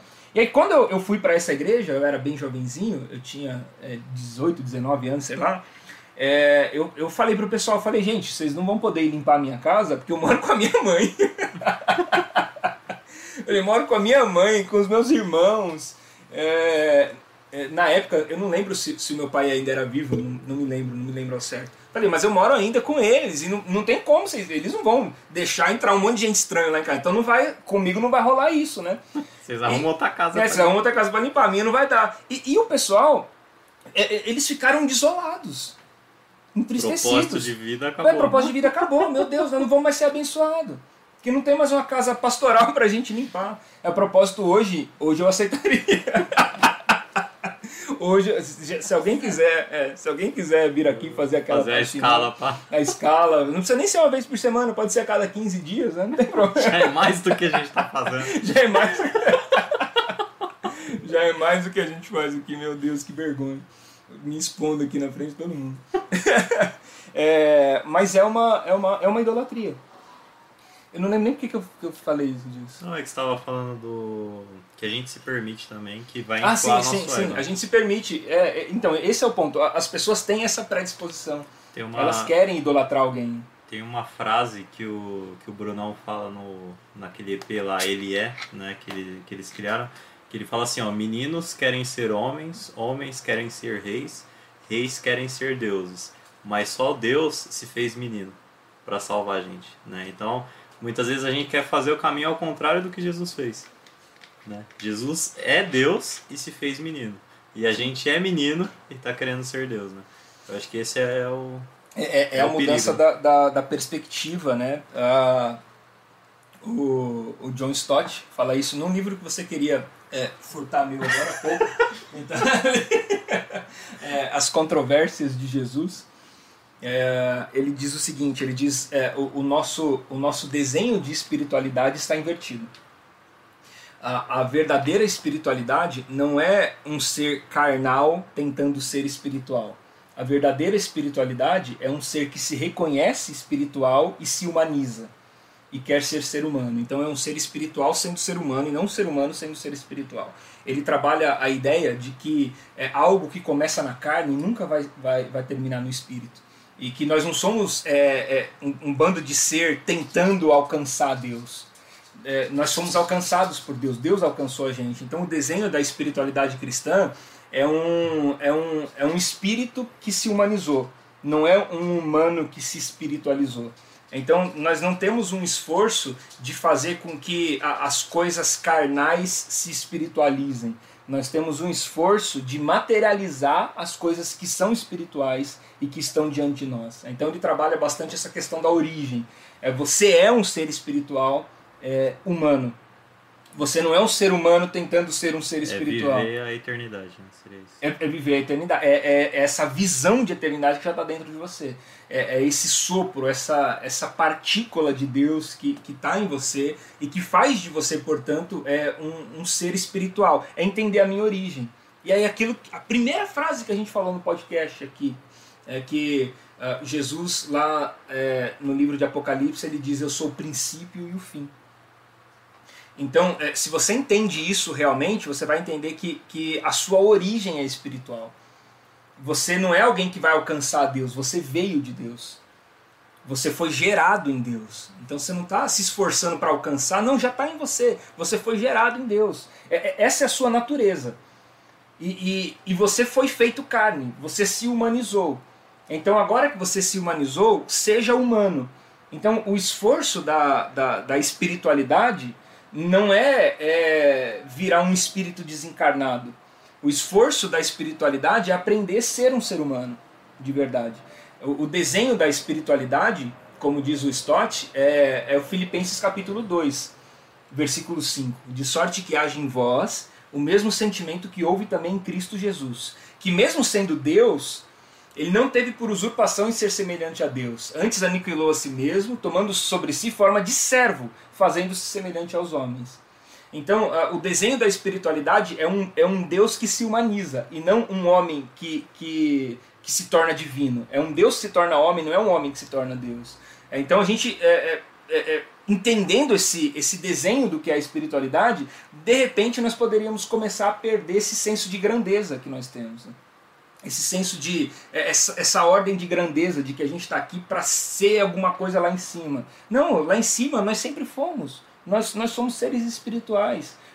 O fôlego de Deus está em nós. Nós somos preciosos por isso, essa é a nossa preciosidade. E agora o nosso esforço é, é, é, de materializarmos isso, é de sermos humanos de acordo com o sopro divino. Esse é o esforço da espiritualidade. E qualquer coisa fora disso é uma idolatria. Então, é, desse tema, eu acho que o mais importante que nós deveríamos muito, muito, muito entender mesmo é que é, idolatria não é só dobrar o joelho diante de uma imagem. Inclusive, isso é o, é o que menos importa. Isso é a idolatria menos danosa. A idolatria mais danosa que a gente tem visto e não combatido é, é a, a, maneira como nós transformamos Deus em um ídolo. Esse Deus que a gente vê por aí, esse Deus televisivo, isso é, isso é um ídolo. E, ele não é, ele, ele não é o, o Pai do nosso Senhor Jesus Cristo. Não é o Deus Pai é um ídolo que foi criado. Esse, esse, esse pessoal que a gente vê na TV falando desse Deus é, é, é, é desfigurado, biblicamente desfigurado, teologicamente desconstruído, isso é um ídolo. E essa idolatria é a que a gente não percebe. Ela é sorrateira. E por ser sorrateira, ela está tomando conta da nossa consciência espiritual. E nós estamos deixando de ser espirituais para sermos religiosos. A gente está voltando a ser fariseu, né? Estamos voltando a ser fariseu. Pesado. Pessoal, é, a gente vai abrir para as perguntas agora. Tem uma pergunta. Já tem pergunta? Se você quiser ir mandando a sua pergunta, vai mandando já, que a gente já vai ler. E antes de ler a pergunta, eu vou fazer uma pergunta. Se você pudesse... Vocês tinham que ver o olhar da esposa do Vinícius para ele, gente. Foi de amor. Foi de é, um amor, um amor sacrificial. Não foi de idolatria. Só que ele é o sacrifício Não foi de idolatria o olhar dele. Se você pudesse dar uma dica pra galera que assistiu o podcast e falou, mano, eu sou um idólatra. Como se livrar dessa parada? Conheça profundamente. Conheça profundamente aquilo que você diz idolatrar. Seja um pastor, seja um cantor. Conheça profundamente. Você vai perceber que é uma pessoa comum igual a você. Agora, se Deus para você for um ídolo, então conheça Deus profundamente. É, não, não, não, é, não transmita para Deus as suas expectativas. Conheça a Deus para entender a vontade dele. É, a gente transforma Deus em um ídolo porque nós queremos que Deus faça aquilo que nós desejamos. A gente entra com o plano e Deus entra com a execução. E, e a ideia é exatamente ao contrário. É exatamente ao contrário. O desenho da, da espiritualidade é ao contrário. Existe um plano eterno. E, e nós estamos aqui é, como trabalhadores desse plano. Então Deus entra com o plano. Para entender o plano. Exatamente. É uma coisa que eu estava conversando com a, a K antes da gente vir, eu falei assim, é, uma das dos momentos em que a Bíblia fala sobre idolatria, ela fala sobre um Deus que tem olhos, mas não vê, ouvido, mas não escuta e boca, mas não fala. E muitas vezes a gente tem transformado Deus nisso. Então é um Deus que não enxerga nada, é um Deus que não fala mais, porque não é um Deus pessoal. Quando a gente conhece um Deus pessoal, Deus vê, Deus fala e Deus ouve. E hoje a gente está construindo um Deus que não faz nada dessas coisas. Né? E a gente parou de orar, a gente parou de querer escutar o que Deus quer e a gente parou de se importar com aquilo que Deus vê na nossa vida. Né? Então a gente acabou construindo um Deus a partir de Deus. É, é, um- é. Deus fake, né? Mas olha que interessante, esse salmo que você citou, como é um Deus fake. Ele tem, ele tem a, a- a aparência dos sentidos, mas ele não expressa a sua a essência desses sentidos. Né? Então, é, ele tem olhos, ele tem olhos. É, é, fisicamente, visivelmente está lá. Ele tem mãos, ele tem ouvidos. Ele só não tem sentidos, ele só não tem essência. É, Então é, é, é um Deus desconfigurado, é, é um ídolo. Então o ídolo é, é, é o Deus que não se movimenta, é um Deus que não responde, é um Deus que não fala, é um Deus que não vê, é um Deus que não está no meio do seu povo. Mas ele tem todo o aspecto, ele tem toda, todo o aspecto visível, lógico, o aspecto palpável. né? Vamos para as perguntas? Bora. É, a Carla, A Carla? Afonso. a Carla Afonso. Ah, não é a Falou Carla assim, minha, Carla. Tem um homem no YouTube dizendo que o nome de Deus e Jesus é uma blasfêmia. Os romanos daquela época trocaram os nomes. O verdadeiro nome de Deus é Yahvé, é isso? Não, ele, Yaú e Yeshua. Ah, é, Yau. Yashua. E Yaúcha. Yaúcha, sei lá. É. Meu hebraico tá meio enferrujado. e é, ele fala de tal forma que me deu medo. Ele indica inclusive a Bíblia hebraica. Enfim, lembrei, ele indica a Bíblia restaurada para saber o verdadeiro nome de Deus e de Jesus. Vocês já ouviram falar sobre isso? É, já ouvi falar sobre isso e já mandei até uma pergunta, inclusive, para ele. A pergunta que eu fiz foi o seguinte: é, se o pessoal da Roma antiga trocou o nome de Deus, e, e como é que você sabe qual é o nome de Deus então? Da- desse, desse distanciamento linguístico, temporal, é, co- como é que você sabe? Deus revelou. É, então, como que você chegou a essa conclusão? Foi sozinho? Eu, eu- eu realmente despertei interesse, sabe? Foi sozinho que você descobriu isso?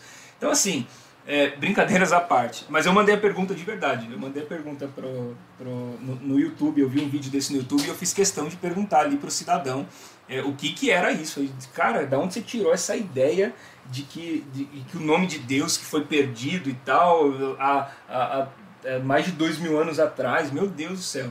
Ah, então, tirando essa parte é, é, irracional dessa, dessa colocação desse cara, é, a, a questão é a seguinte: Ah, o que é o nome de Deus? É, o que é o nome, o nome de Jesus? Ah, o nome de Jesus é, é, é, é a sua essência, é a sua missão. É, isso é o nome. O, o nome não é só uma distinção. É, a gente fica muito preso a- a- às coisas aparentes. Né? Então, é, o nome não é uma distinção. Deus não me chamou de Rodrigo para separar de você que chama Vinícius. E não chamou a Karina de Karina só para ser diferente da Carla. Porque se fosse assim, seria mais lógico, mais inteligente Deus dar pra gente um número. Porque é assim que o, que o Estado, por exemplo, enxerga a gente. Você tem um CPF, você tem um número, uma numeração que não se repete e é para distinguir você de outro. O teu CPF te distingue. O nome não é uma distinção de um para o outro. O nome revela uma missão. Não é à toa que Jesus disse assim: ó, tudo que vocês pedirem em meu nome, crendo recebereis. Aí eu te faço uma pergunta: você já pediu alguma coisa em nome de Jesus que não rolou? Ah, já. Jesus tá me devendo um Play 5 aí já tem um tempo.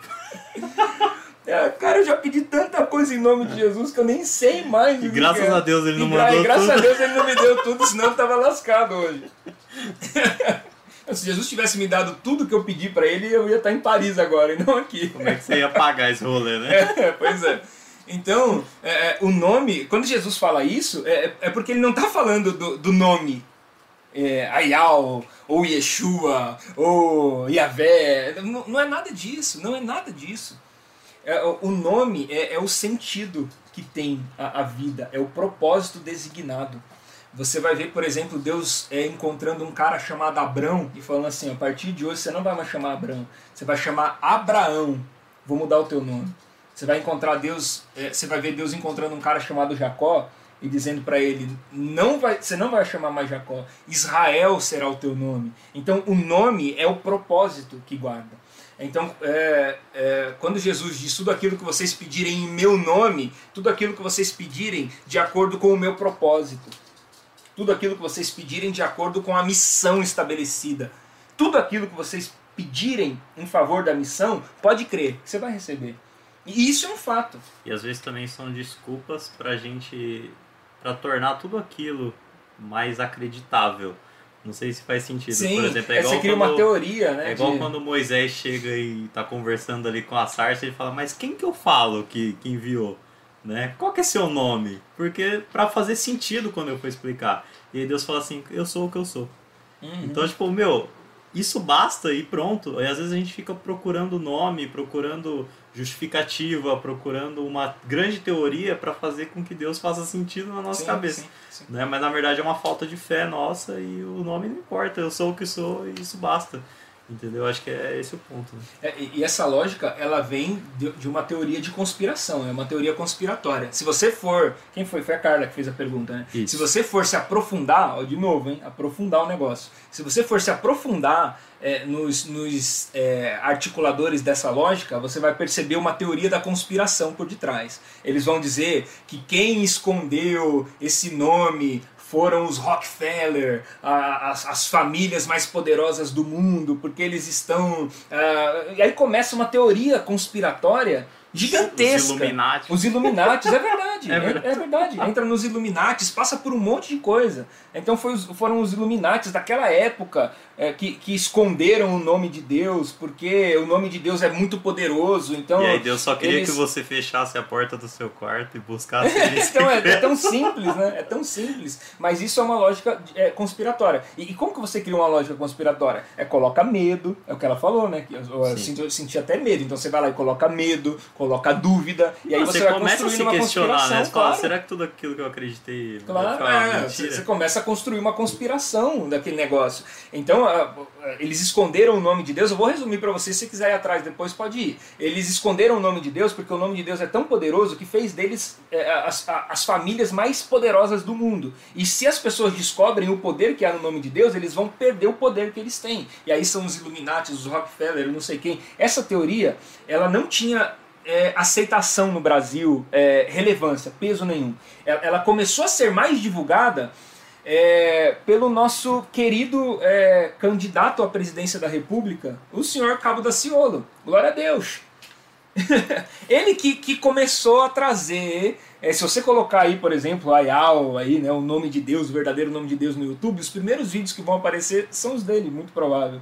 Ele começou, e aí ele já vai começar a te falar Ayal por causa dos Rockefeller, pela conspiração, por não sei quem, tem uma bomba, um míssel que tá apontado pra cá, e os Estados Unidos comprou um monte de caixão, porque vai enterrar gente, e tem gente saindo da terra, e tem uma minhoca atômica que tá comendo as pessoas e elas levantam da. Nossa, não, é uma teoria que você olha aqui e fala, meu Deus, da onde sai É mais fácil um Tanta imaginação. acreditar em tanta imaginação? Gente, é uma imaginação assim, sem fim. Vamos lá. Bom, beleza. O, tem mais uma que fala assim: essas duas últimas são da mesma pessoa ou são separadas? A última não tem nome.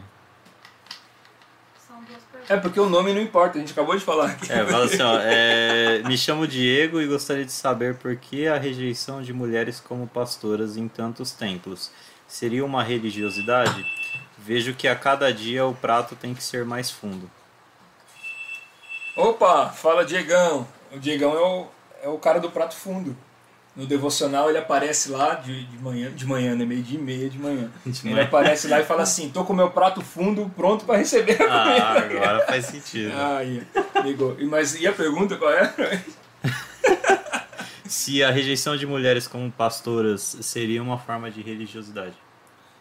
É uma, é uma forma de. É uma forma de, de patriar, patriarcado mesmo. A, a, a fé cristã, essencialmente, é uma fé patriarcal. É, e, e, e de, uma, de uma maneira é, muito é, defensiva, é, os homens continuam mantendo é, essa função sacerdotal só entre eles, sem abrir isso para as mulheres. E por quê? É, porque a- as mulheres, e aí homens me perdoem, mas o que eu, e me dói falar isso também, mas eu tenho que falar, é, a- a- as mulheres é, são muito melhores do que nós. Elas é, conseguem fazer as coisas mais focadas, melhores, fica mais bonito, inclusive. É você pegar um negócio que um homem fez, pegar um negócio que uma mulher fez, as duas coisas podem ser funcionais, mas a da mulher vai estar mais caprichada. A nossa vai ter fita isolante. É, a nossa vai ter fita isolante segurando. A mulher vai pintar, vai botar um cheirinho. né? Ela, elas se importam com detalhes que a gente não se importa. Graças a Deus. E graças a Deus por isso. e, e aí é, os homens foram percebendo ao longo da história que, que mulheres no, no clero é, tomariam o seu lugar facilmente e fariam muito melhor do que eles fazem. Então eles começaram a, a cercar o, o, o- o ministério é, é, sacerdotal é, para homens fazer, sob uma, uma suposta proibição bíblica. É, e, e é claro que isso é, é, é, é loucura. né? Você vai ver o apóstolo Paulo, por exemplo, dizendo assim. e tem gente que fala, ah, esse texto Paulo falou de salvação. Não, ele não falou de salvação. Esse texto Paulo está falando de todos os aspectos inerentes à fé cristã. Ele diz assim, ó, que para Deus não há homem e mulher, macho nem fêmea, rico nem pobre, é, judeu nem grego. Não há.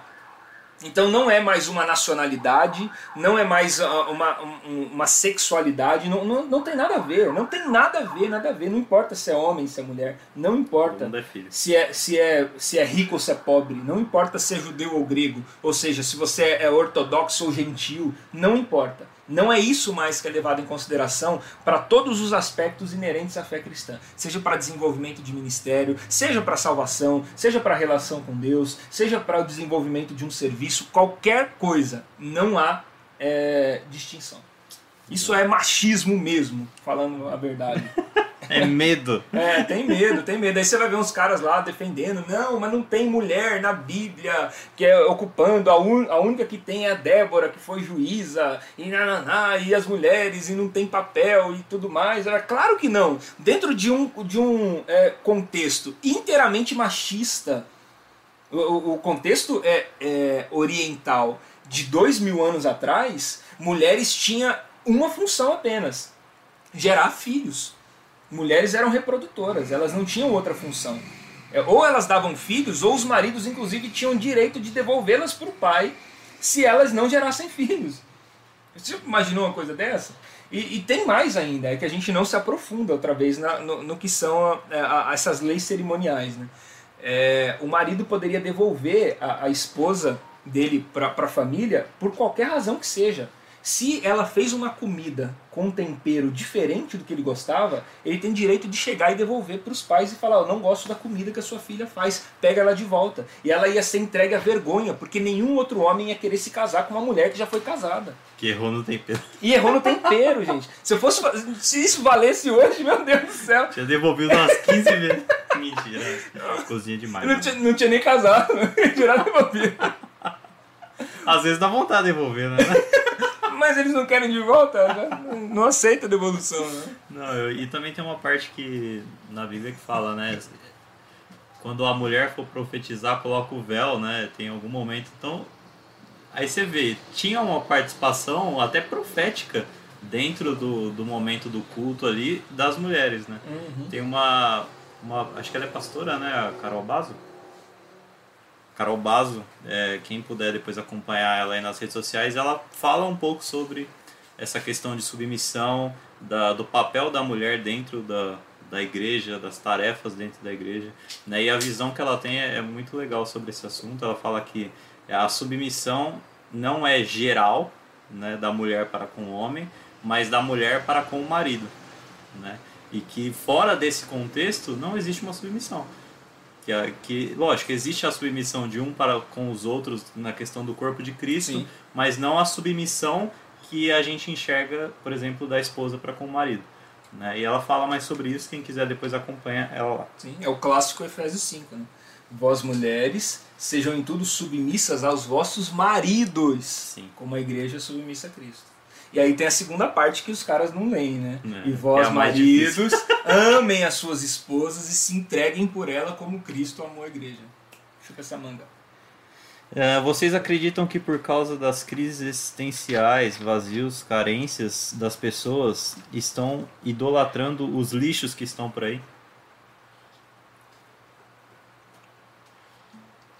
Eu acho que sim. Rapaz! Rapaz! E aí, você acha que por causa das crises existenciais as pessoas estão idolatrando os lixos? Ah, vamos lá. É, eu, acho, eu acho muito, é, muito, muito ruim é, essa. E aí, desculpa quem perguntou. Mas eu acho muito ruim a gente é, é, usar essa, essa expressão para alguém que é a imagem e semelhança de Deus. Esse cara, ele, ele pode ser um banana. E tem muita gente banana por aí. Mas é a imagem e semelhança de Deus. Tem gente ruim, tem gente mais ou menos. Boa não tem, né? Bom é só um, é o Pai. Tem gente mais ou menos, mas é, são, são imagens e semelhança de, de, de Deus. É, são seres humanos, são pessoas. Erradas ou certas são pessoas. E é claro que, que isso tudo é, é, é expressão de um, de um vazio mesmo, de um vazio existencial. E, e o problema é, é que a idolatria não farta, a idolatria não preenche. Quando eh, tem um, um, ditado popular que é até bonitinho, né? Que as pessoas falam, ah, você tem um vazio do tamanho de Deus. É fofinho, né? Dá vontade de apertar as bochechinhas de quem fala isso. Porque é fofinho. Mas é verdade. O pior que é verdade. Então a, a, a idolatria não farta. E esse é o problema. Então o idólatra, ele nunca vai se fartar na sua idolatria. Porque o idólatra, ele vive é, a, a partir dos seus objetivos, então ele vive a partir daquilo que lhe falta. E se você tem a percepção de que existe alguma falta em você, é porque você não conheceu Deus é, a, ponto dele preencher toda a sua vida. Então, se Deus preencher a sua vida, você não vive mais a partir daquilo que te falta. Você vive agora é, é, a, a, partir é, é, daquilo que Ele te entrega todos os dias. É, você vive a partir daquilo que Ele te apresenta todos os dias. Então, não é mais uma vida pela falta. É uma vida agora é, pelo propósito. Então quem vive da idolatria nunca se farta. É, é sempre um eterno insatisfeito. E esse, esse é, o, é o grande problema. Então é, é um vazio mesmo. Só que esse vazio nunca vai ser preenchido pela idolatria. Você, se você tem a sensação de que falta alguma coisa na sua vida, o que te falta é o conhecimento de Deus.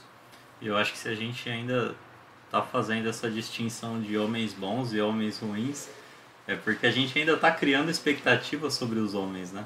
Porque tem um cara que chega em Jesus e fala, bom mestre, ele fala, por que você me chama bom, né? Então, tipo, meu, Jesus já deixou claro ali, né? Por mais que ele era bom, né? Ele falou assim, cara, não, não, não é assim. E muitas vezes a gente está tentando fazer a separação, ó, esse é bom, esse não é bom. Né? Então a gente está colocando ainda uma expectativa sobre as pessoas. Todo mundo é lixo.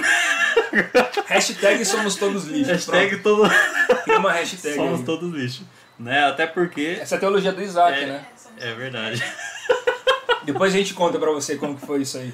Tem uma, uma questão que a galera fala, é que as pessoas vão se identificar mais com os seus defeitos, com os seus erros, do que com as suas qualidades, né? Uhum. Então se a gente for mostrar alguma coisa para alguém, que a gente possa mostrar o quanto a gente é ruim para que as pessoas possam enxergar isso nelas também e depois a gente mostra, ó, eu era ruim, mas Jesus transformou. E aí a pessoa vai falar assim, nossa, se ele era tão ruim assim, e Jesus fez alguma coisa na vida dele, ele pode fazer na minha também. É. Agora, se a gente vem perfeito e fala assim, olha, eu não encosto no chão quando eu ando, porque eu, eu sou um poltergeist, eu né? Sou um levita, eu sou um levita. Eu sou um levita. Olha, eu falei poltergeist aí, meu Deus do céu. Olha o fantasma aí Eu sou um levita, né? Então, tipo, a gente acaba, na verdade, afastando as pessoas.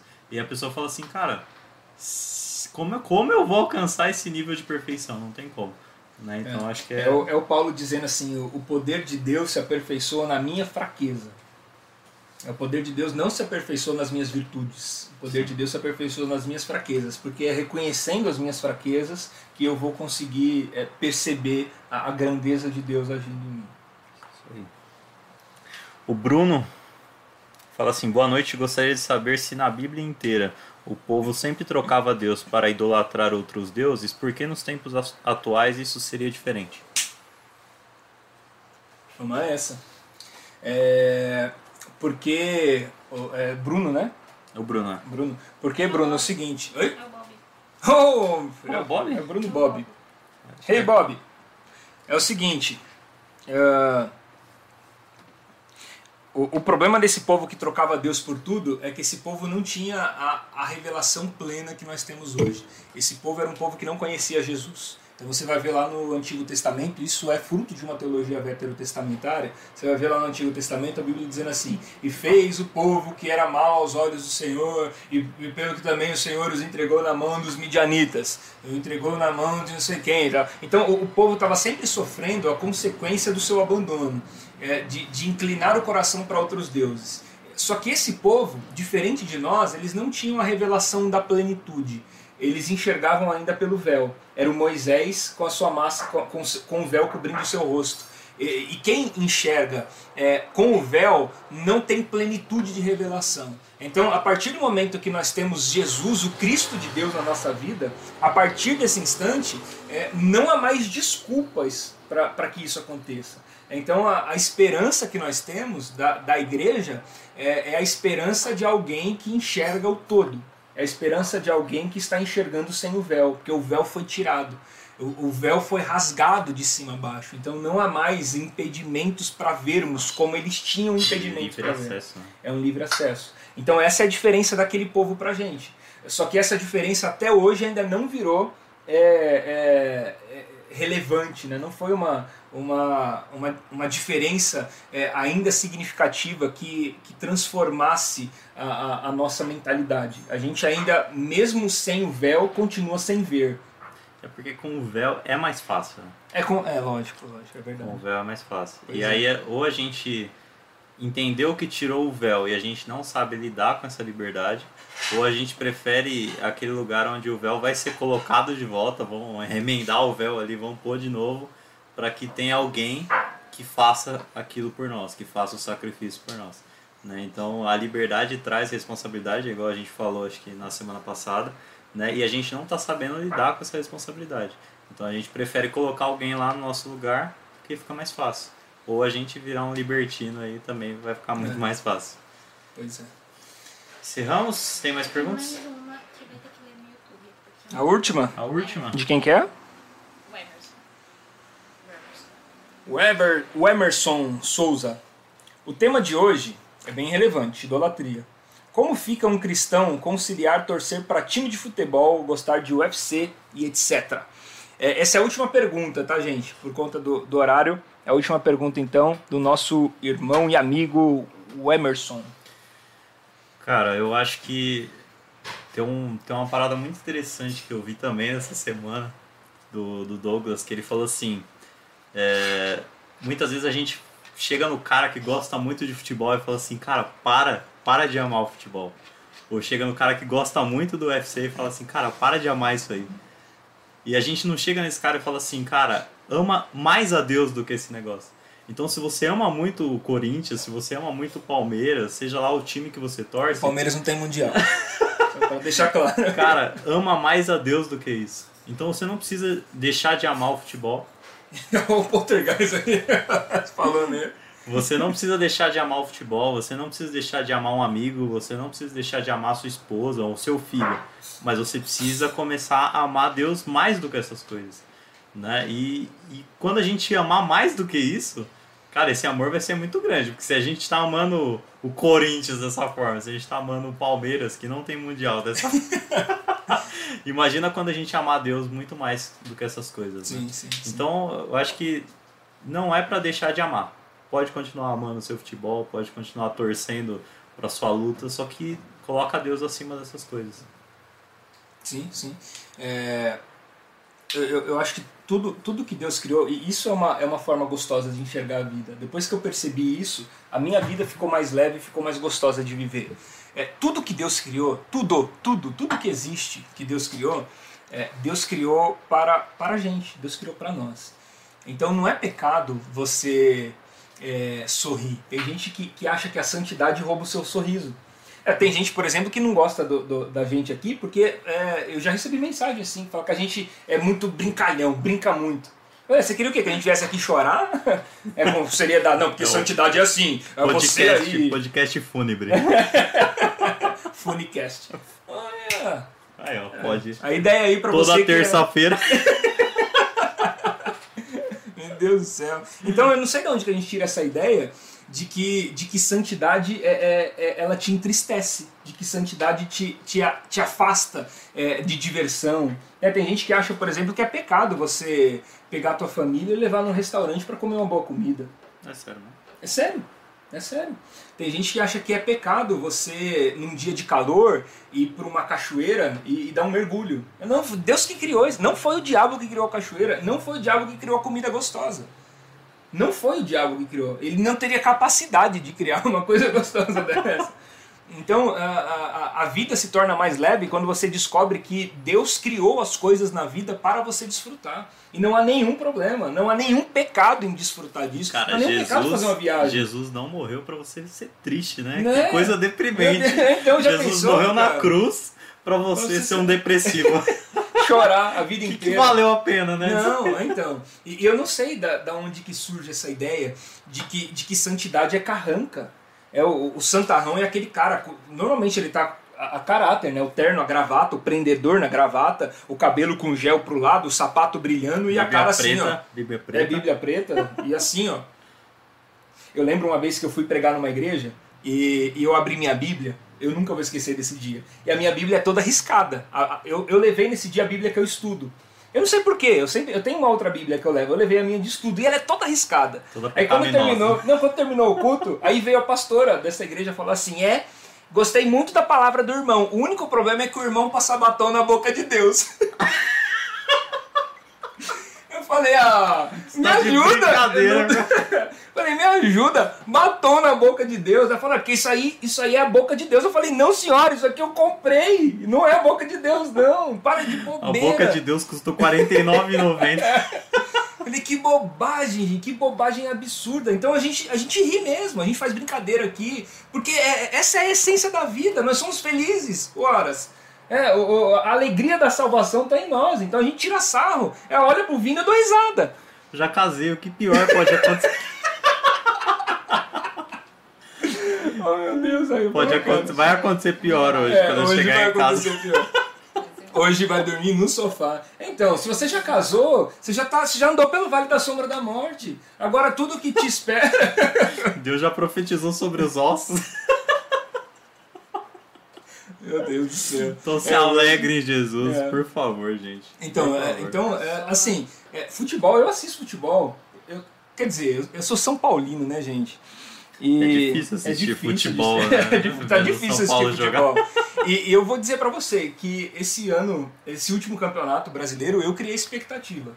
Eu achei que nós íamos ser campeões. Porque faltava sete rodadas para acabar o campeonato. E o São Paulo estava sete pontos à frente do segundo colocado. E o São Paulo conseguiu terminar em quarto lugar. Então, é, é, pra mim é uma questão pessoal mesmo. É que o meu time tá difícil torcer. Mas quando não era, né, em épocas áureas, 2007, 2008, que São Paulo jogava muito, eu torcia.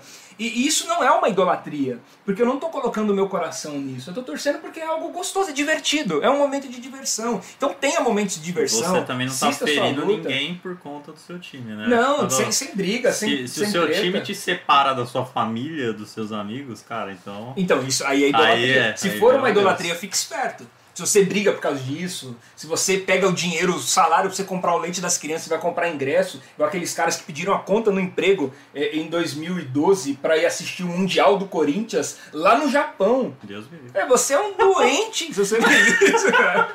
Você precisa de tratamento psicológico. Vou passar o Pix aqui, se fosse pagar algum jogo, você transfere pra gente, pagar as contas. que Não é? Meu Deus do céu. Não, teve gente que, que, cara, pediu as contas no emprego pra ir no Japão assistir a mundial, o Mundial do Corinthians. É sacanagem. Isso é idolatria. Mas, no Japão pregar evangelho. não, não vai, aí não vai, vai pregar evangelho. É, Jesus, é, é Corinthians, não é Jesus.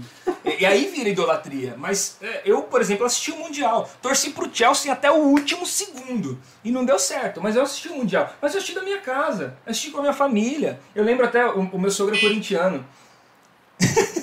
o meu sogro é corintiano e eu tava assistindo com ele. E, e eu tava ali torcendo pro Corinthians perder. A gente assistiu em casa, em família, tranquilo. Então não tem problema, isso não é Mas pecado. seu sogro não fala mais com você. Ele não fala. De- desde então a gente não conversa. Não, Brincadeira. cara, ama a Deus e o seu próximo, isso aí. É isso aí. E a, e a vida aproveita, curte. Curte as Dá coisas risada, que Deus te deu. piada. Curte a cachoeira, sente o sabor da comida, é, vai viajar, conhece Campos do Jordão. Olha, o Merchan. Campos Sua vitória vai ter sabor de mel. Pronto, tá encerrado. É a melhor forma. Buzina aí, cara. Aê, Aê, voltou a buzina. Tem Meu sabor Deus. de mel, tem sabor de mel. Bom, antes que o PR comece a cantar, Ó, deixa eu fazer o merchan ali, pega ali o primeiro aqui, ó, o de lá, o livrito lá, o branco. Aí, ó. Eu preciso sobreviver também, né, gente? Deixa eu fazer meu merchan aqui, ó. Tá aqui, ó. Eletropaulo, patrocina nós. Eletro... Mostra aí, Vini. Ó, galera, esse aí é o meu novo livro, O Amor do Pai, que tá disponível no meu site. Seu Luiz, hoje o Vinícius vai levar o seu, viu? Fica levar, tranquilo que hoje ele vai levar, hoje ele não vai esquecer. Tem outro também, né? Tem outro aqui. também. Pega aí, tá embaixo também aí, ó. Aqui. Isso. Quase amassou aqui. já. O outro livro também, Eu, um Discípulo. Então são dois livros. O Eu, um Discípulo, é, eu, eu compartilho com vocês a minha consciência ministerial, como eu entendo o Evangelho. Por isso que eu chamei de Eu, um Discípulo. Ah, o Amor do Pai, é, ele tem um, um- um teor mais teológico. É, Eu estou fazendo uma série, é, serão 12 livros, que todos sairão esse ano, se Deus quiser. Esse é o primeiro, O Amor do Pai, e eles estão disponíveis no meu site www.rodrigomoraespastor.com.br Entra lá e compra tudo que tiver, porque comprando você me dá dinheiro. e eu fico feliz da vida. Você vai adicionar outro lá também, né? Pra, pra galera comprar. Eu vou, eu vou colocar lá também o Visões e Ilusões Políticas do David Coyce. Se você quiser comprar, você compra também lá a partir do meu site. Isso aí. Algo mais a declarar? Só o imposto de renda que está Só chegando imposto de renda, né? Até É, não abril. esquece de declarar o imposto de renda em abril, tá? Por favor. Cara, eu só queria falar que Deus é um Deus pessoal, né? E eu acho que pra gente fugir da idolatria é cada vez mais estar uma relação pessoal com Deus, que as coisas vão fazer sentido e toda a idolatria vai desaparecer. Conheça profundamente. Conheça profundamente. É isso aí. E a gente já tem tema pro próximo, pra próxima quinta também, né? Meu Deus. Qual é? Tcharam. Nós vamos falar cadê sobre- o- as, as trombetas? Aí, ó. As trombetas tá diferente, né? Os anjos estão meio. Os anjos estão sem fôlego. Cor- vieram correndo pra cá, tadinho. Nós vamos Os falar sobre. fumando. Nós vamos falar sobre adoração semana Vamos que vem. falar sobre adoração. Então, ó, louvor, adoração, música. Levitas, os que levitam. É, as pessoas que voam. Nós vamos falar sobre isso então na próxima. Não é terça, é quinta-feira. Quinta-feira, Quem quinta-feira às terça? 20 horas. Ninguém falou aqui. terça? Então não é Ninguém terça. falou. Ninguém falou porque não é. Os anjos estão revelando. Tem Então- o Funicast na terça-feira. É, ó, quinta. É, Funicast.